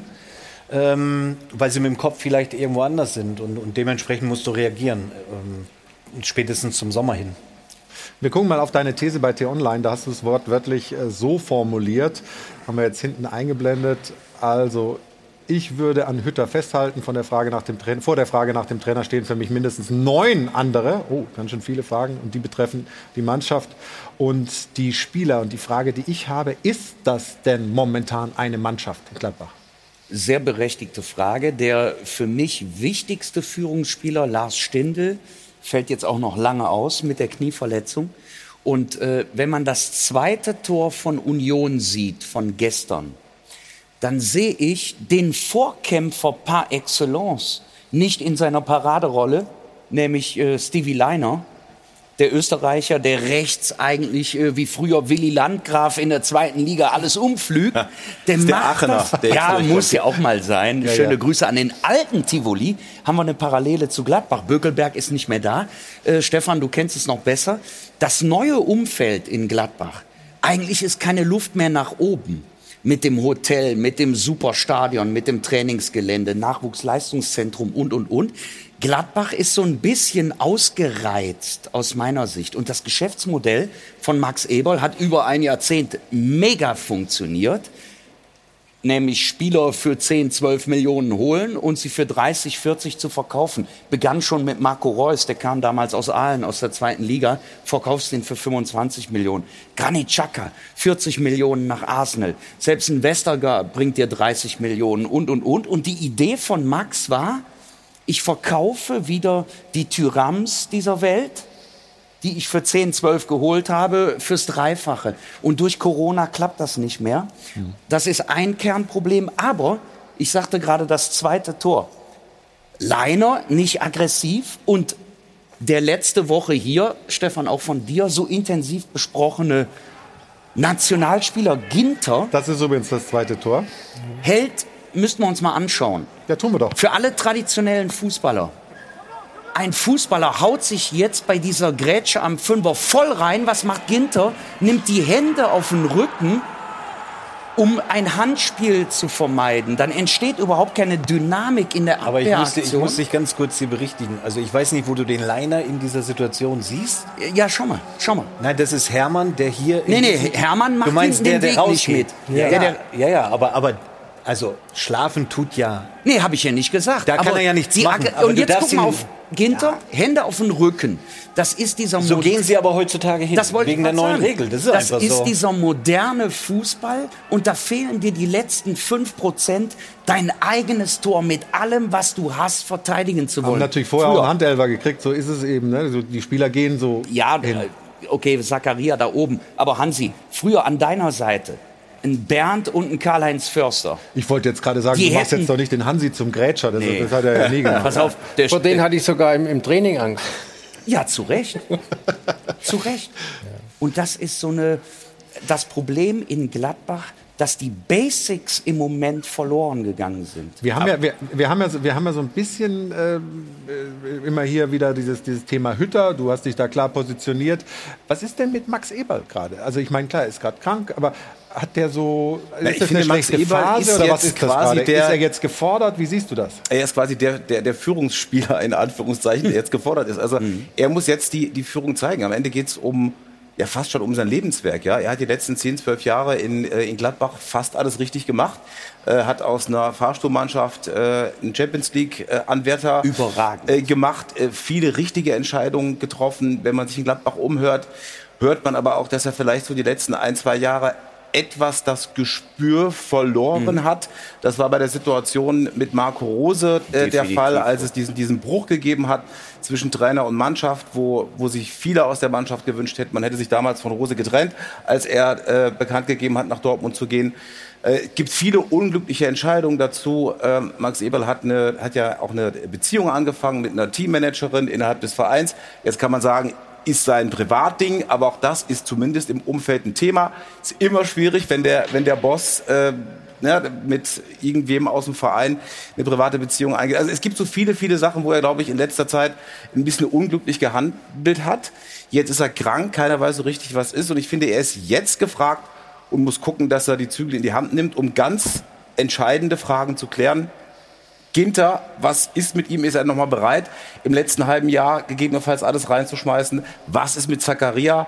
Äh, was ist mit dem Trainer? Er muss jetzt nach vorne gehen und muss gucken, dass er zumindest Gladbach in der Liga hält. Und dann, glaube ich, hat der Verein genügend äh, in den letzten Jahren auch äh, an, an Potenzial angesammelt, dass es dann im nächsten Jahr auch wieder, wieder besser werden kann. Nur Timo, ich sehe eine Gefahr. Also ich schätze Max Eberl sehr. Ein Jahrzehnt brillant. Wir dürfen nicht vergessen, die waren in der Relegation 2011. Favre rettet die so gerade kurz vor knapp mit einem Marc-André Ter Stegen und, und, und.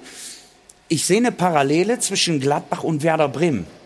Ein Klaus Allofs, ein Jahrzehnt alles richtig gemacht und irgendwann war ein bisschen so der Fluch der guten Tat mit den eigenen Ansprüchen. Und das glückliche Händchen bei den Personalentscheidungen war weg. Und ich gebe dir recht, im gesamten Gladbacher Fanumfeld hätten alle gesagt, okay, wenn Marco Rose nach Dortmund gehen will, soll er machen. Kalli würde hier sagen, Briefmarke auf den Arsch und ab dafür. Die Gladbacher haben dieses Problem der Personalentscheidungen jetzt seit einem Jahr wie einen ganz schweren Rucksack. Und die kriegen die Dynamik nicht mehr rein. Ja, aber Das da muss man mal an die Spieler gehen. Ja, klar. Wir reden hier von diesem und jedem und welchen und da eine Beziehung angefangen, hast du nicht gesehen. Keine Ja, aber es ist ein Ahnung. Thema im Verein und es ja, sind halt aber so das darf doch ein Spieler, der ne? rausgeht auf den grünen Rasen und 90 Minuten versucht, drei Punkte einzupacken. Das kann und darf doch kein Thema sein. Und das, das kann auch nicht ablenken. Die Spieler müssen mal verstehen, dass sie dieses Trikot von Borussia Mönchengladbach mit Stolz tragen. Und ich glaube, das haben sie Die Raute haben nicht, im Herzen, haben nicht ja. alle so richtig verstanden. Bei Bayern München ist es ja so, die Spieler müssen verstehen, wenn sie dieses Trikot anziehen, das sind mir san mir.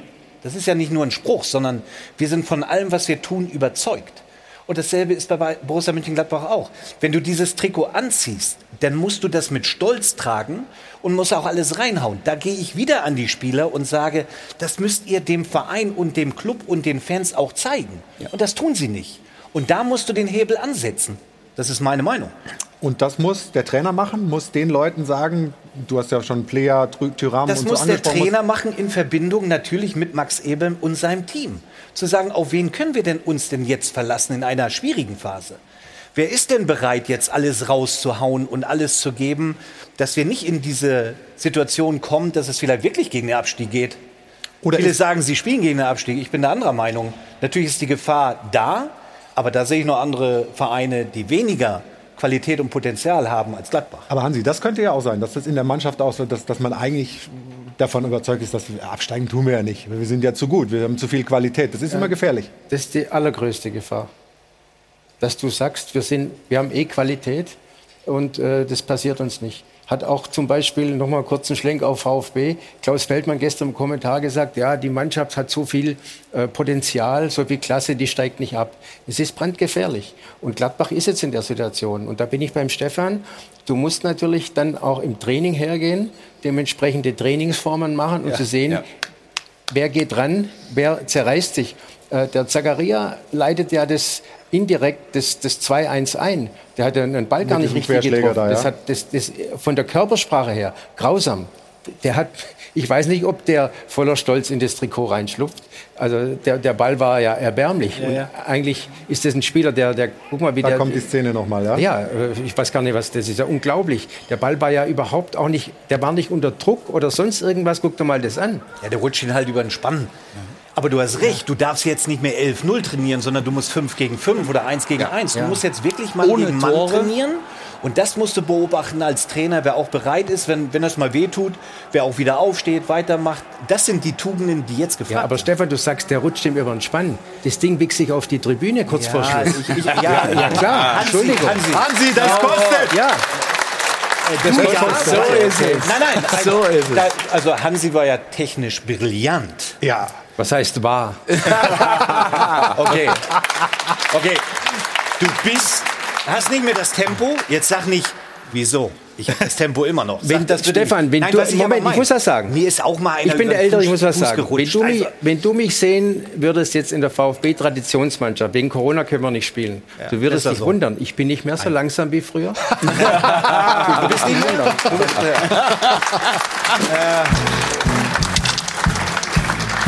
so ein Ball kann mal über den Spann. Also ich tue mich immer da sch- schwer mit, vor allem bei, bei wirklich großen äh, Eckspielern, die dann sagen, ja, den Ball musst du ganz einfach klären.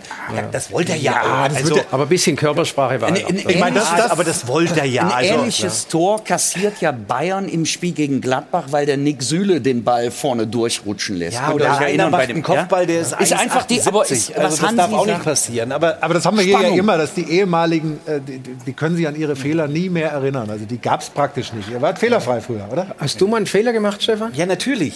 Ja, ich habe zwei Eigentore du, hast du, nee, du warst ja nie hin. Du hast ja immer nur zugeguckt. hast die anderen laufen lassen.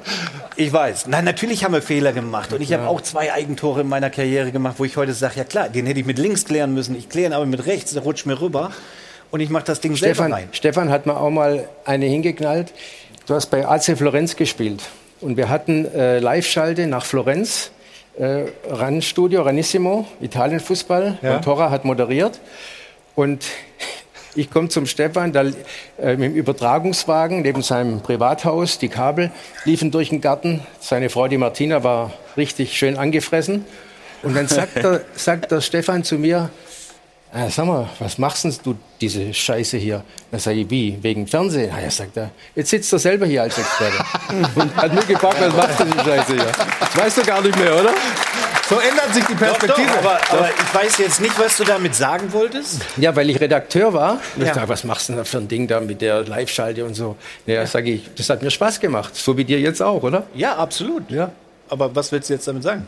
Dass sich die Zeiten ändern, dass du damals Ja, nee, weil du hast, mich also gefragt hast, warum machst du das, werde ich warum nie. machst du das, das ich überhaupt nicht? Ich, Ja, bin in der Redaktion bei Sat1 mit Johannes Kerner, Reinhold Ja, hast Beckmann du auch gut und so gemacht. weiter. Aber was, Machst was du jetzt hier einen Werbeblock sagen? oder was? Ja, so quasi, du, äh, du hast doch nicht nötig, irgendwie so, einen- so, so einen Job da zu machen. Also ich habe das so Das hat der. Hansi mir aber schon dreimal gesagt. Hat er? Also, ja, hat er mir schon dreimal gesagt. Stefan, kannst du dich noch dran erinnern? Damals. Mit dem Kabel. Ja. Ja. die haben das Kabel ja von Hamburg nach Florenz gelegt. Das ist Aber Ja, ich habe ihn, ich hab ihn gefragt, sollen wir die Live-Schalte aus dem Studio machen, in der Nähe vom Stadion? Sagt er, nee, nee, lieber zu Hause. Und äh, das war natürlich ein bisschen Aufwand. Die haben morgens um 10 angefangen aufzubauen. also, du musst ja 1200 Kilometer Kabel legen. Aber wie lange wollt ihr noch über diese Live-Schalte von, von vor 20 Jahren sprechen? Es ist ja sagenhaft. TV. Genau, Flo, genau. das Fernsehen lebt doch auch War von, da schon Farbfernsehen eigentlich? ja, das Fernsehen lebt auch von Anekdoten, oder? Ja, absolut. Ja, also. Ich liebe das auch. Aber war es absolut. eine gute Sendung? Ja, haben wir War eine gute Sendung? Also du warst, glaube ich, Also, aber hervorragend, ich weiß, Stefan. wir hatten keine Tonprobleme. Hatten wir die heute? Ganz leichte. Nur am Anfang. Nur am Anfang. Liegt das am Kabel? Haut der auf seinen Arbeitgeber Sport 1 nochmal drauf hier. Das ist ja eine Die Katastrophe. Digitalisierung hat die Spratzer eingeführt. So, jetzt, jetzt äh, weiß ich nur eine Person, die das irgendwie wieder sauber abmoderieren kann. Die heißt Ruth Hofmann. ja, bitte. Dass Effe bei uns hier der Experte ist. Also So ist es. Macht er doch hervorragend. Also, Frage der Woche wollen wir noch auflösen. Ich bin etwas überrascht. Ähm, das Umfrageergebnis online, vielleicht haben Sie ja mit abgestimmt, fällt sehr deutlich aus. 71 Prozent sagen, er muss da, äh, ja, der Verein muss reagieren, er muss den Verein verlassen. Allerdings, wenn man so im Netz guckt, dann ähm, habe ich da eine andere Meinung rausgelesen, denn viele wissen wirklich um die Qualitäten von Adi Hütter, sagen eben auch, der hatte sie ja in der Vergangenheit bewiesen in äh, Frankfurt etc. Aber es stimmt eben nicht mit der Mannschaft zusammen. Da haben wir hier zum Beispiel, also ähm, ich glaube, bei dieser Mannschaft hätte es zurzeit jeder Coach schwer. Und er sagt da eben viel Talent, ja, aber wenn man da eben nicht richtig zusammenarbeitet, dann ist es schwierig. Und die Mannschaft hat hier auch einen großen Anteil an der Misere. Sagt da auch nochmal, dass es ja, jeder wundert sich, warum funktioniert das nicht? Wenn man Talent hat, wenn man gute Spieler hat, warum funktioniert es dann nicht im Zusammenspiel mit eigentlich einem qualitativ hochwertigen Trainer? Hm, das führt dann zu dieser Misere, aber den halben Kader austauschen kann man ja auch nicht. Man braucht einen anderen Impuls. Ist das dann doch wieder die Position des Übungsleiters. Da sagt hier Heiko, wenn es gerade mal noch lädt. Es ist wohl an der Zeit zu handeln. Langsam wird es gefährlich. Die Frage ist, wer könnte es machen? Und das ist ein interessanter Name. Nico Kovac fällt hier auch relativ häufig im Netz. Jetzt wollen wir natürlich das Dopafon noch abhören. Was haben Sie als Anrufer bei uns heute gesagt? Bitteschön. Adi Hütter war von Anfang an nicht der richtige Trainer für Gladbach. Er wurde in Frankfurt auch schon überschätzt. Hütter ist noch der Richtige. Nur die Spieler müssen langsam mal Leistung zeigen. Und die faulen Äpfel müssen aussortiert werden. Es kann nicht sein, dass es immer nur am Trainer liegt. Ich glaube, hier muss sich auch mal der Manager Max Eberl hinterfragen, ob er die richtige Personalpolitik betrieben hat. Außerdem würde ich die Spieler zur Raison ziehen und auch mal ein Exempel statuieren und drei oder vier Spieler vom Spielbetrieb suspendieren. Der Trainer kann wenig dafür. Er war aber von Anfang an nicht der Richtige für Gladbach. Man hat sich diesen Deal gegönnt und ist dabei auf die Nase gefallen. Dankeschön. Äh, allen, die angerufen haben beim Dopafon, danke dir, Ruth, für den Überblick. Ähm, ja, du hattest vorhin mal Lucien Favre angesprochen. Das glaube ich ist eher schwierig, weil das nicht so ganz äh, unproblematisch retro. auseinandergegangen ist. Nico Kovac haben wir gerade von Ruth gehört. Ich meine, ich glaube, es gibt die Trainerdiskussion schon, aber sie ist jetzt nicht richtig aktuell. Aber es gibt schon ein paar Namen, die möglicherweise interessant wären. Wir wissen ja nicht, wie es weitergeht nach der Spielpause bei Gladbach, die nächsten Spiele gegen direkte Kontrahenten. Nico, wäre das einer? Die, sind, die Namen sind für mich ehrlich gesagt egal, weil ich pro Hütter bin. Und ich glaube, das haben wir auch gerade am, am, am Telefon gehört, dass die Tendenz ja eher dahin geht, den, den Kader zu hinterfragen und da Veränderungen vorzunehmen und nicht in der äh, Trainerpersonalie. Wir sprechen gleich weiter hier bei uns im Stahlwerk Doppelpass. Allerdings nicht mehr über Borussia Mönchengladbach, sondern unter anderem über zwei Mannschaften, die du gestern im Radio kommentiert hast. Bochum äh, gegen Köln. Wir wollen auch noch mal äh, horchen, ob es noch ein paar Informationen gibt zur Haaland-Verletzung. Die Dortmund-Fans machen sich ja Sorgen, dass er vielleicht länger ausfällt. Wir sind gleich wieder zurück. Wir sind wieder zurück hier im Hilfshotel am Münchner Flughafen beim Stahlwerk Doppelpass in einer sehr lebendigen Runde, wie ich finde, heute. Ajo von Hadeln und Band helfen uns natürlich auch hier die Stimmung zu halten. Und jetzt kommen wir zur Szene der Woche und Ruth Hofmann. Und die Szene der Woche, die gab es schon am Freitagabend. Die Szene der Woche wird Ihnen präsentiert von LEDVANCE. Smartes Licht für zu Hause. Ganz genau, im Spiel Frankfurt gegen Arminia Bielefeld nämlich. Und die Arminia, die holt nicht nur drei wichtige Punkte im Abstiegskampf, sondern sorgt hier auch für einen echten Hingucker. Patrick Wimmer macht die Rabona-Flanke, also diesen Trick eben, die Beine überkreuzen, dann hinterm Standbein spielen. Sehr artistisch. Alessandro Schöpf dann mit dem 2 zu 0, das Ganze mit der Brust. Also was ein Tor. Wimmer hat ja selbst das 1 zu 0 gemacht und dann eben hier sehenswert den Assist. Ich meine, da muss man auch Selbstbewusstsein haben, ne? weil wenn der schief geht, dann sieht es natürlich arm aus, aber wunderbar und somit ist es unsere Szene der Woche und das sieht jetzt in der Tabelle auch schon ein bisschen besser aus für die Arminia. Sie machen einen Sprung von Platz 16 auf die 14. Übrigens, der erste, der vor Fernsehkameras diesen Trick gezeigt hat, war Pelé. Patrick Wimmer kann es auch. Die Szene der Woche wurde Ihnen präsentiert von LEDVANCE. Smartes Licht für zu Hause. Dankeschön, Ruth. Und Dankeschön an Patrick Wimmer für diese technisch doch anspruchsvolle Geschichte, Hansi. Da musst du schon Selbstbewusstsein haben, so ein Ding zu machen. Also ich würde mir da wahrscheinlich das Kreuzband reißen. Ja? Mit dem, nee. Stefan, hätte ich, jetzt, hätte ich jetzt nicht gedacht. Du warst doch technisch so versiert. Ja, das Kabel in der, lag in, im der, Weg. in der Traditionsmannschaft, glaube ich, kriegst du das noch hin. Ne? Aber ich mag die einfachen Sachen. Da, mein erster Bundestrainer, der Helmut Schön, hat mal gesagt, die großen Spieler erkennst du daran, dass sie die einfachen Sachen Einfach. besonders gut machen. Und da schmeiße ich jetzt doch gleich noch was rein. Die Wahrheit ist es immer noch. Bitte? Aber die Wahrheit ist es immer noch. Genau, und die Wahrheit ist 3 Euro in dem Fall wert. Aber was natürlich schon interessant ist, jetzt abgesehen von, von der technischen Finesse, Bielefeld, wie gesagt, Ruth hat es ja gerade gesagt, punktet. Die punkten alle da unten, so die Kleinen, die, die sie das auch kennen, dass sie im Abstiegskampf sind. Und das ist die Gefahr für Stuttgart, für Gladbach und für andere. Du warst gestern ähm, im WDR-Radio unterwegs, hast das Spiel abends kommentiert und auch Bochum. Ja. Ich kann mich erinnern an eine Sendung, da war Sebastian Schinzelorz hier. Da hatten die gerade 7 zu 0 in, in, in Bayern verloren. Und da haben wir alle gedacht, ja gut, also Bochum, die werden, die werden nichts reißen in der Saison, die werden auch nicht in der Liga bleiben. Aber jetzt sieht es ganz anders aus. Die machen aus ihren Möglichkeiten das Maximum oder mehr als das, weiß ich nicht. Mehr als das, das ist quasi äh, Anti-Gladbach im Moment. Bochum hat überhaupt keine Kohle. Bochum hat auch noch Robert Joule verloren, den Top-Zehner. Hansi, deine Position, auch einen schönen Spieler. Pardon dafür. Und Simon Zoller mit Kreuzbandriss. Und dann denkt jeder, ja, so schmieren die doch ab. Aber wenn wir dieses Tor sehen, Gerrit Holtmann, gestern Einer der schnellsten Spieler der mit, Liga. mit 35 km/h, dieser Konter ist brillant. Die holen den Lokadia aus England, hier den äh, Vorbereiter, für ein ganz kleines Geld. Und Holtmann macht wieder so ein Raketentor. Aber bei, bei Bochum, Entschuldigung, bei Bochum und auch bei Bielefeld siehst du eben, dass sie im Kollektiv so ist es. funktionieren. Und das siehst du Stand heute bei Gladbach nicht. Ja, du siehst es bei, bei Union Berlin als Top-Club. Die spielen jetzt Richtung Champions League mit ganz bescheidenen Mitteln, mit der richtigen Mentalität, haben wir es wieder, mit der richtigen Organisation. ähm, man muss im Fußball nicht nur die einfachen Dinge, sondern man muss wissen, was er greift man schon kann zum Geld. und was man nicht Du man bereitest nicht deine Floskeln kann. vor. Nee, ist so nur zu Hansi spontan. Man muss auch wissen, was man nicht kann. Und die Bochumer wissen genau, was sie nicht können, aber auch was sie können. Und die spielen überragenden Konterfußball. Und damit bleiben die drin. Die Kölner machen es auch durch Steffen Baumgart viel besser als im letzten Jahr. Die haben auch keinen Cent für Transferausgaben ausgegeben. Aber alle haben einen guten Plan. Und das Genau. ist entscheidend, eine funktionierende Mannschaft und der Plan So, dahinter. und, und ein Top-Trainer. Ein Top-Trainer. In, in Bochum. Den haben die Gladbacher vielleicht auch. Ja, aber- aber wir Plus hatten- eine Portion Leidenschaft, das darf man nicht Carlos, vergessen. wir hatten eben bei Stuttgart schon mal den Begriff mangelnde Identifikation unter Umständen. Mehr Identifikation als bei Thomas Reis mit dem VfL Bochum geht nicht.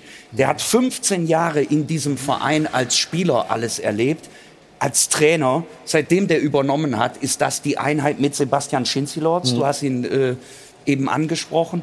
Und bei den Kölnern, auch wenn die jetzt Alex Werle zum VfB verlieren, mit Steffen Baumgart ist da eine neue Dynamik, ein neuer Wind.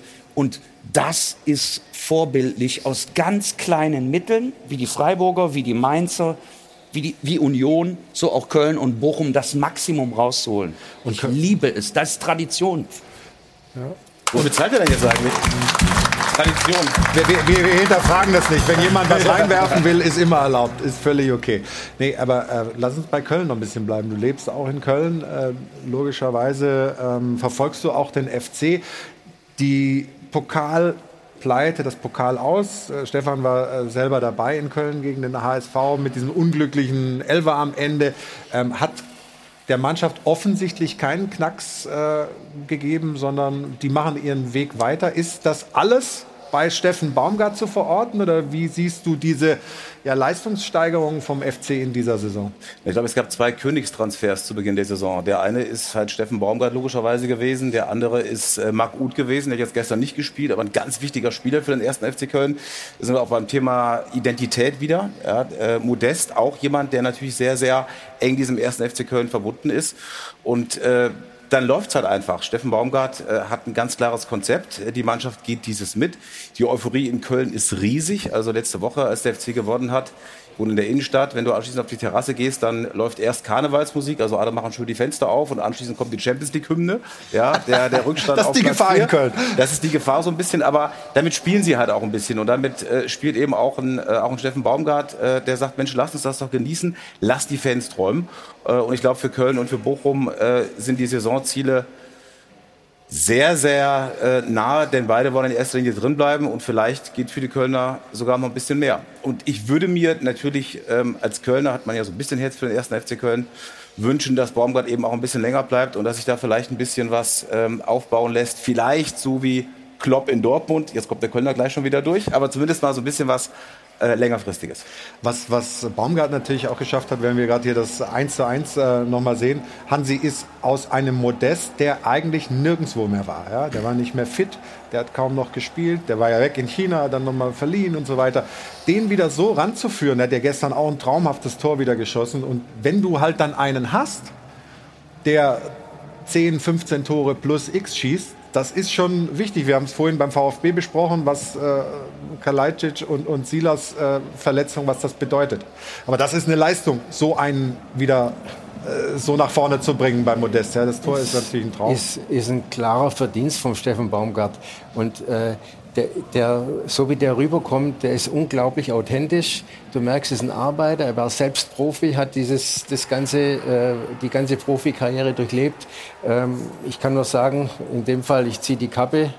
Äh, Die hat aber vor- Manuel Neuer ihm. bekommen letzte Woche. Ja, steht gestern Abend äh, neben Lothar Matthäus und Sebastian Hellmann. Äh, Sebastian, hast nur die Augen gesehen, die waren eingemummt. Solche Jacken Und er steht kurz, und so. kurzarm da. Ja, das ist cool. Das ist, der steht hin und der ist, wie gesagt, authentisch und das macht auch Eindruck. Und ich bin überzeugt, dass der den äh, super aufgebaut hat und wieder zu alter Stärke zurückgeführt hat. Ja, du siehst ja, dass Modest, äh, der immer so aufs Kopfballspiel reduziert wird, viel, viel mehr kann. Ja, dieses Tor ist ja überragend gemacht. Äh, Baumgart hat ihn gestern auch gelobt, insbesondere für seine Arbeit nach hinten. Also es ist ein Spieler, der auch tatsächlich äh, die Bälle im Mittelfeld holt äh, und natürlich im Moment überragender Stürmer für den FC. Ja, und jetzt spielen sie Fußball. Also früher ja. war es ja so ein ängstlicher Fußball mit langen Bällen auf die zweiten gehen. Jetzt versuchen sie wirklich durchzukombinieren. Und man muss auch sagen, sie haben endlich Ruhe im Umfeld. Das war in der Vergangenheit auch nicht immer der Fall und das war auch übrigens Kölner Problem. Das ist alles nicht mehr da und deswegen spielen sie Stand heute eine wirklich gute Saison.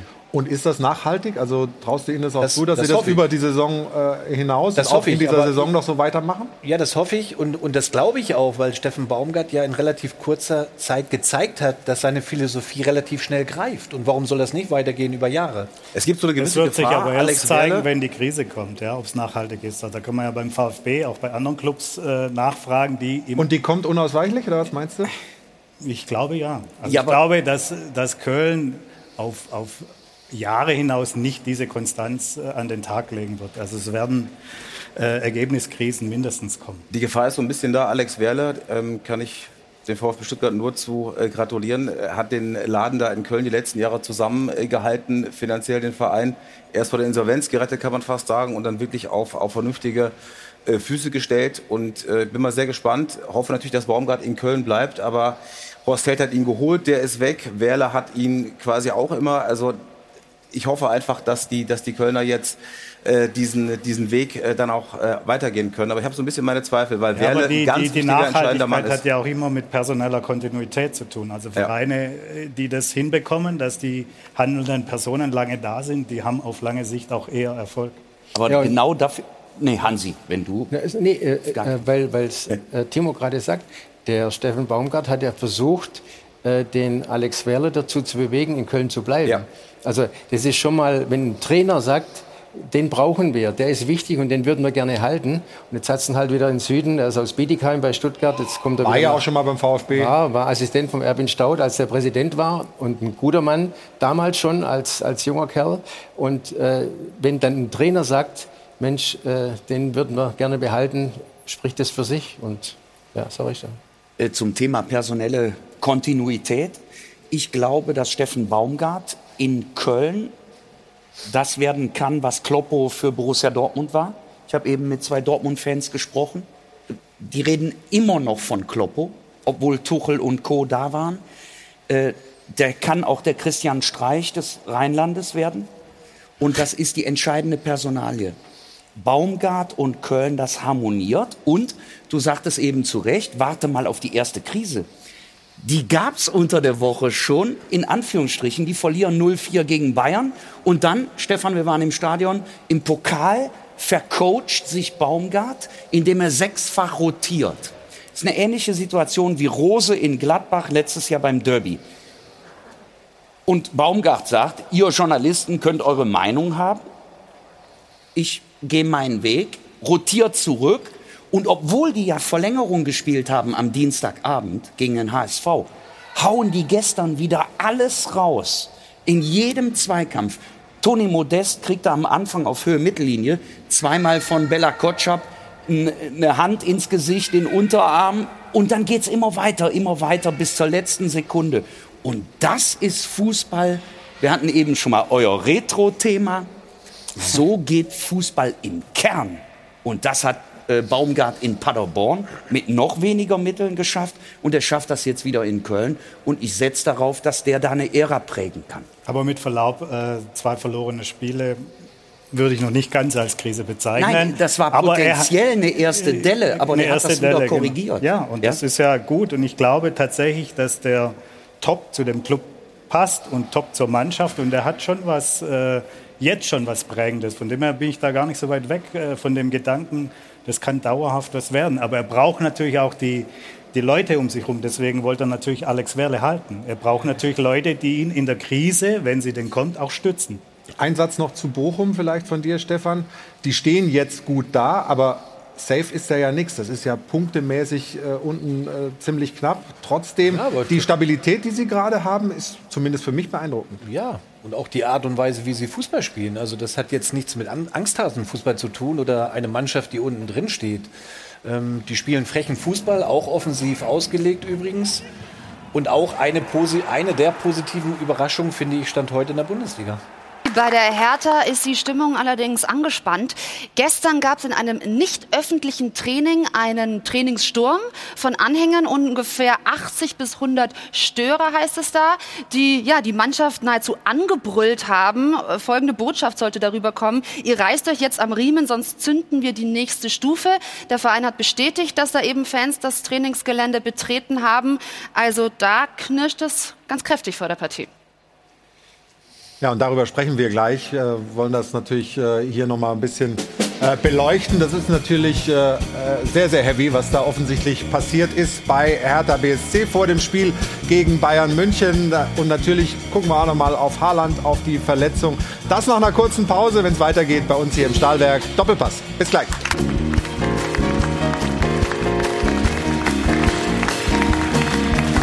Herzlich willkommen zurück. Ach, die kleinen Zuschauerinnen und Zuschauer sind auch ganz freundlich und winken. Und das ist unsere Runde hier im Stahlwerk Doppelpass im Münchner Airport Hilton. Ruth ist mit in die Runde gekommen. Ähm, schön, dass du jetzt auch mal ein bisschen bequem sitzt. Europameister, genau, ja, super. Der Platz gefällt mir auch ganz gut. Ja, genau. Und jetzt wollen wir noch ganz kurz über dieses Hertha-Thema sprechen. Ich habe gerade noch mal äh, telefoniert. Max Jung, dem Presseverantwortlichen bei Hertha, der bestätigt, was du gesagt hast. 80 Leute sind aufs Trainingsgelände gestern gekommen, nicht gewalt, gewalttätig, haben aber da trotzdem natürlich, ähm, das war ein nicht öffentliches Training, mehrere Regeln verletzt und haben sehr deutlich mit den Spielern und auch die Wortwahl äh, ist wohl durchaus fragwürdig gewesen gesprochen. Und vor allem natürlich liegt denen quer immer noch diese Derby-Niederlage gegen Union, ist ja klar. Aber trotzdem, geht einfach nicht, oder? Kann man so festhalten, Stefan. Was hättest du mit denen gemacht? Direkt. Was soll ich machen gegen 80? Also mit 80 nimmst selbst du nicht auf, ja? Nein, aber da sind schon, da sind schon. Also Nein, da geht sind natürlich schon nicht und, und das ist auch nicht gut für so eine Mannschaft logischerweise. Aber ja, großer Unmut in Berlin gerade. Spielt, denk, so, spielt sowas dann eine Rolle vor, vor so einem großen Spiel gegen Bayern? Ja, oder? sicher. Ja, ja. Für, die, für die Mannschaft ist das nicht gut. Ja. Nee. Also die, die sind ja geschockt. Äh, die werden jetzt nicht ängstlich einlaufen, aber das, das, äh, das streichst du ja nicht einfach so ab. Und ich denke, das liegt auch daran, dass leider der Respekt immer weniger wird. Das ist eine. Wir hatten schon ein paar Parallelen heute. Letzte Saison auf Schalke war der freie Fall nicht mehr zu stoppen. Das war natürlich noch ein bisschen gewalttätiger, muss man sagen. Ne? Am diese, Ende. Diese Nummer. Aber dieses äh, der, der Übergang vom verbal-aggressiven zu einer körperlichen Präsenz, das ist überhaupt in unserer Gesellschaft aktuell so eine Tendenz, ein fließender Übergang. Da müssen wir sehr aufpassen. Wir haben hier in der Runde heute auch schon Fußballtalk gemacht. Ja, das gehört dazu. Wir klopfen uns anschließend. Fußball ist ein Sport an der Theke, aber das Trainingsgelände muss schon ein abgeschlossener, sicherer Raum bleiben und da dürfen die Grenzen nicht überschritten werden. Okay, ähm, haben wir so, glaube ich, hier einhellig besprochen und da gibt es auch keine zwei Meinungen. Äh, ganz kurz noch zu Dortmund, zu Erling Haaland, Stefan, als du das gesehen hast, dass er rausging, die Verletzung. Wir wissen jetzt noch nicht genau, was es ist. Es gibt zumindest noch nichts Offizielles vom Verein und wie lange das dauert. Aber es sah erstmal nicht so richtig gut aus. Ne? Nein, aber da wir nächste Woche keinen Bundesligaspieltag haben, kriegen sie es vielleicht relativ, hoffentlich relativ schnell hin. Zum einen für Dortmund, aber zum anderen auch für die Fußballfans, weil er ist immer eine Bereicherung und, und den schaut man halt gerne zu. Ich hoffe nicht, dass er lange ausfällt. Also Geschichten, Leiste, Schambein, Hansi, das, ja, das kann auch dann mal länger dauern, wenn es dumm läuft, ne? Ja, aber der, das sind jetzt mehrere Verletzungen, ja, die er hatte. Ja, er hat, das war jetzt, also, jetzt schon häufiger, ja? Ja, und das, das kann sehr unangenehm sein. Also vor allem ist ja so, er, er muss sich ja immer wieder zurückkämpfen auch. Jetzt fehlt er wieder ein paar Spiele und muss wieder in den Rhythmus reinkommen. Und dann will er von 0 auf 100 durchstarten. Der hat ja eine unglaubliche Mentalität und eine Power. Und äh, ja, das ja, ist wir hatten ja über Führungsspieler hier schon viel gesprochen. Das ist einer äh, in Dortmund, an dem sich die Mannschaft aufrichtet. Sie haben es schon mal kompensiert, äh, ne, wenn, wenn er ein paar Spiele nicht dabei ja. war. Aber äh, Borussia Dortmund mit Haaland ist eine andere Mannschaft. Da muss ich auch keine, schießt, keine Geheimnisse. Der schießt 80 Tore in 78 Spielen für Dortmund. Das hat es noch nie gegeben. Selbst ein Robert Lewandowski, der der Beste der Welt ist, hat diese Quote nicht. Auch Gerd Müller, dein Namensvetter, hatte diese Quote nicht. Und ich gebe dir recht, der war im Herbst fünf, sechs Wochen schon mal raus. Hoffen wir, dass er schnell zurückkommt. Wir wollen die Besten sehen. Ja, ja, klar. Ja, ja und wenn Aber man der will Hoffnung haben spielen. will auf einen spannenden Titelkampf, dann brauchst du Borussia Dortmund mit, mit, den, mit, den besten, mit den besten Spielern, mit eben Erling Haaland diese Diskussion, die wir letzte Woche hier mit Sebastian Kehl hatten, um seine Zukunft, äh, um den Druck, den er spürt, dass der Verein ihm zu einer Entscheidung drängen will. Jetzt wäre eigentlich eine Phase, sich mal zusammenzusetzen. Jetzt gibt es aber andere Themen ne? mit dieser Verletzung. So ist es eben. Na gut, also ich bin gespannt, was du noch, Ruth, jetzt beizutragen hast. Äh, Auf alle Fälle hat es mich sehr gefreut, hier mal die Runde zu beehren. Ja, aber schön, dass du mal wieder da Auch warst. an deiner Seite mal, Flo. Ja. Äh, nächste Woche ist dann Jana wieder zurück, die ich heute vertreten habe. Ich bin dann nach wie vor wieder in der zweiten Liga im Topspiel, immer Samstagabends unterwegs. Übrigens da auch der Hinweis, morgen gibt es dann wie immer den Zweitliga-Doppelpass, unter anderem mit Niklas Füllkrug von Werder Bremen. Also da gerne mal um 21.45 Uhr reinschalten. Und jetzt geht es hier auch noch weiter mit Bundesliga pur. Und danach haben wir Basketball live für Sie, nämlich Berlin gegen Ludwigsburg. Und das war es, würde ich sagen, von mir an dieser Stelle am Sonntag. Ich werde ja, dann heute noch ein bisschen schlafen, glaube ich. Ja, das machst du, nachdem du die Nacht auf der Autobahn verbracht hast. Bei uns gibt es jetzt hier ein Bierchen. Gibt es Leute, die in der Runde glauben, dass Hertha heute die Bundesliga noch spannend macht? Nicht wirklich. Impossibile. Kopfschütteln. Aber, äh, Flo, Flo, nur dann, wenn die 80 Fans wenn, die auf, wenn die aufs Feld kommen. Das wollen wir aber nicht haben. Wir kriegen ein Bierchen, um anzustoßen. Ich bedanke mich sehr für die engagierte Diskussion hier in der Runde. Nächstes Wochenende haben wir wieder eine Sendung. Auch wenn die Bundesliga pausiert, machen wir keine Pause. Axel Hellmann ist da von Eintracht Frankfurt. Äh, wir sprechen über die Probleme der Traditionsvereine, auch über die ja, internationale Klasse der Bundesliga. Viele Themen, die wir da haben. Jürgen Kohler, ein alter Kumpel, kommt hier noch her. Das war's für heute. Wir sagen Dankeschön.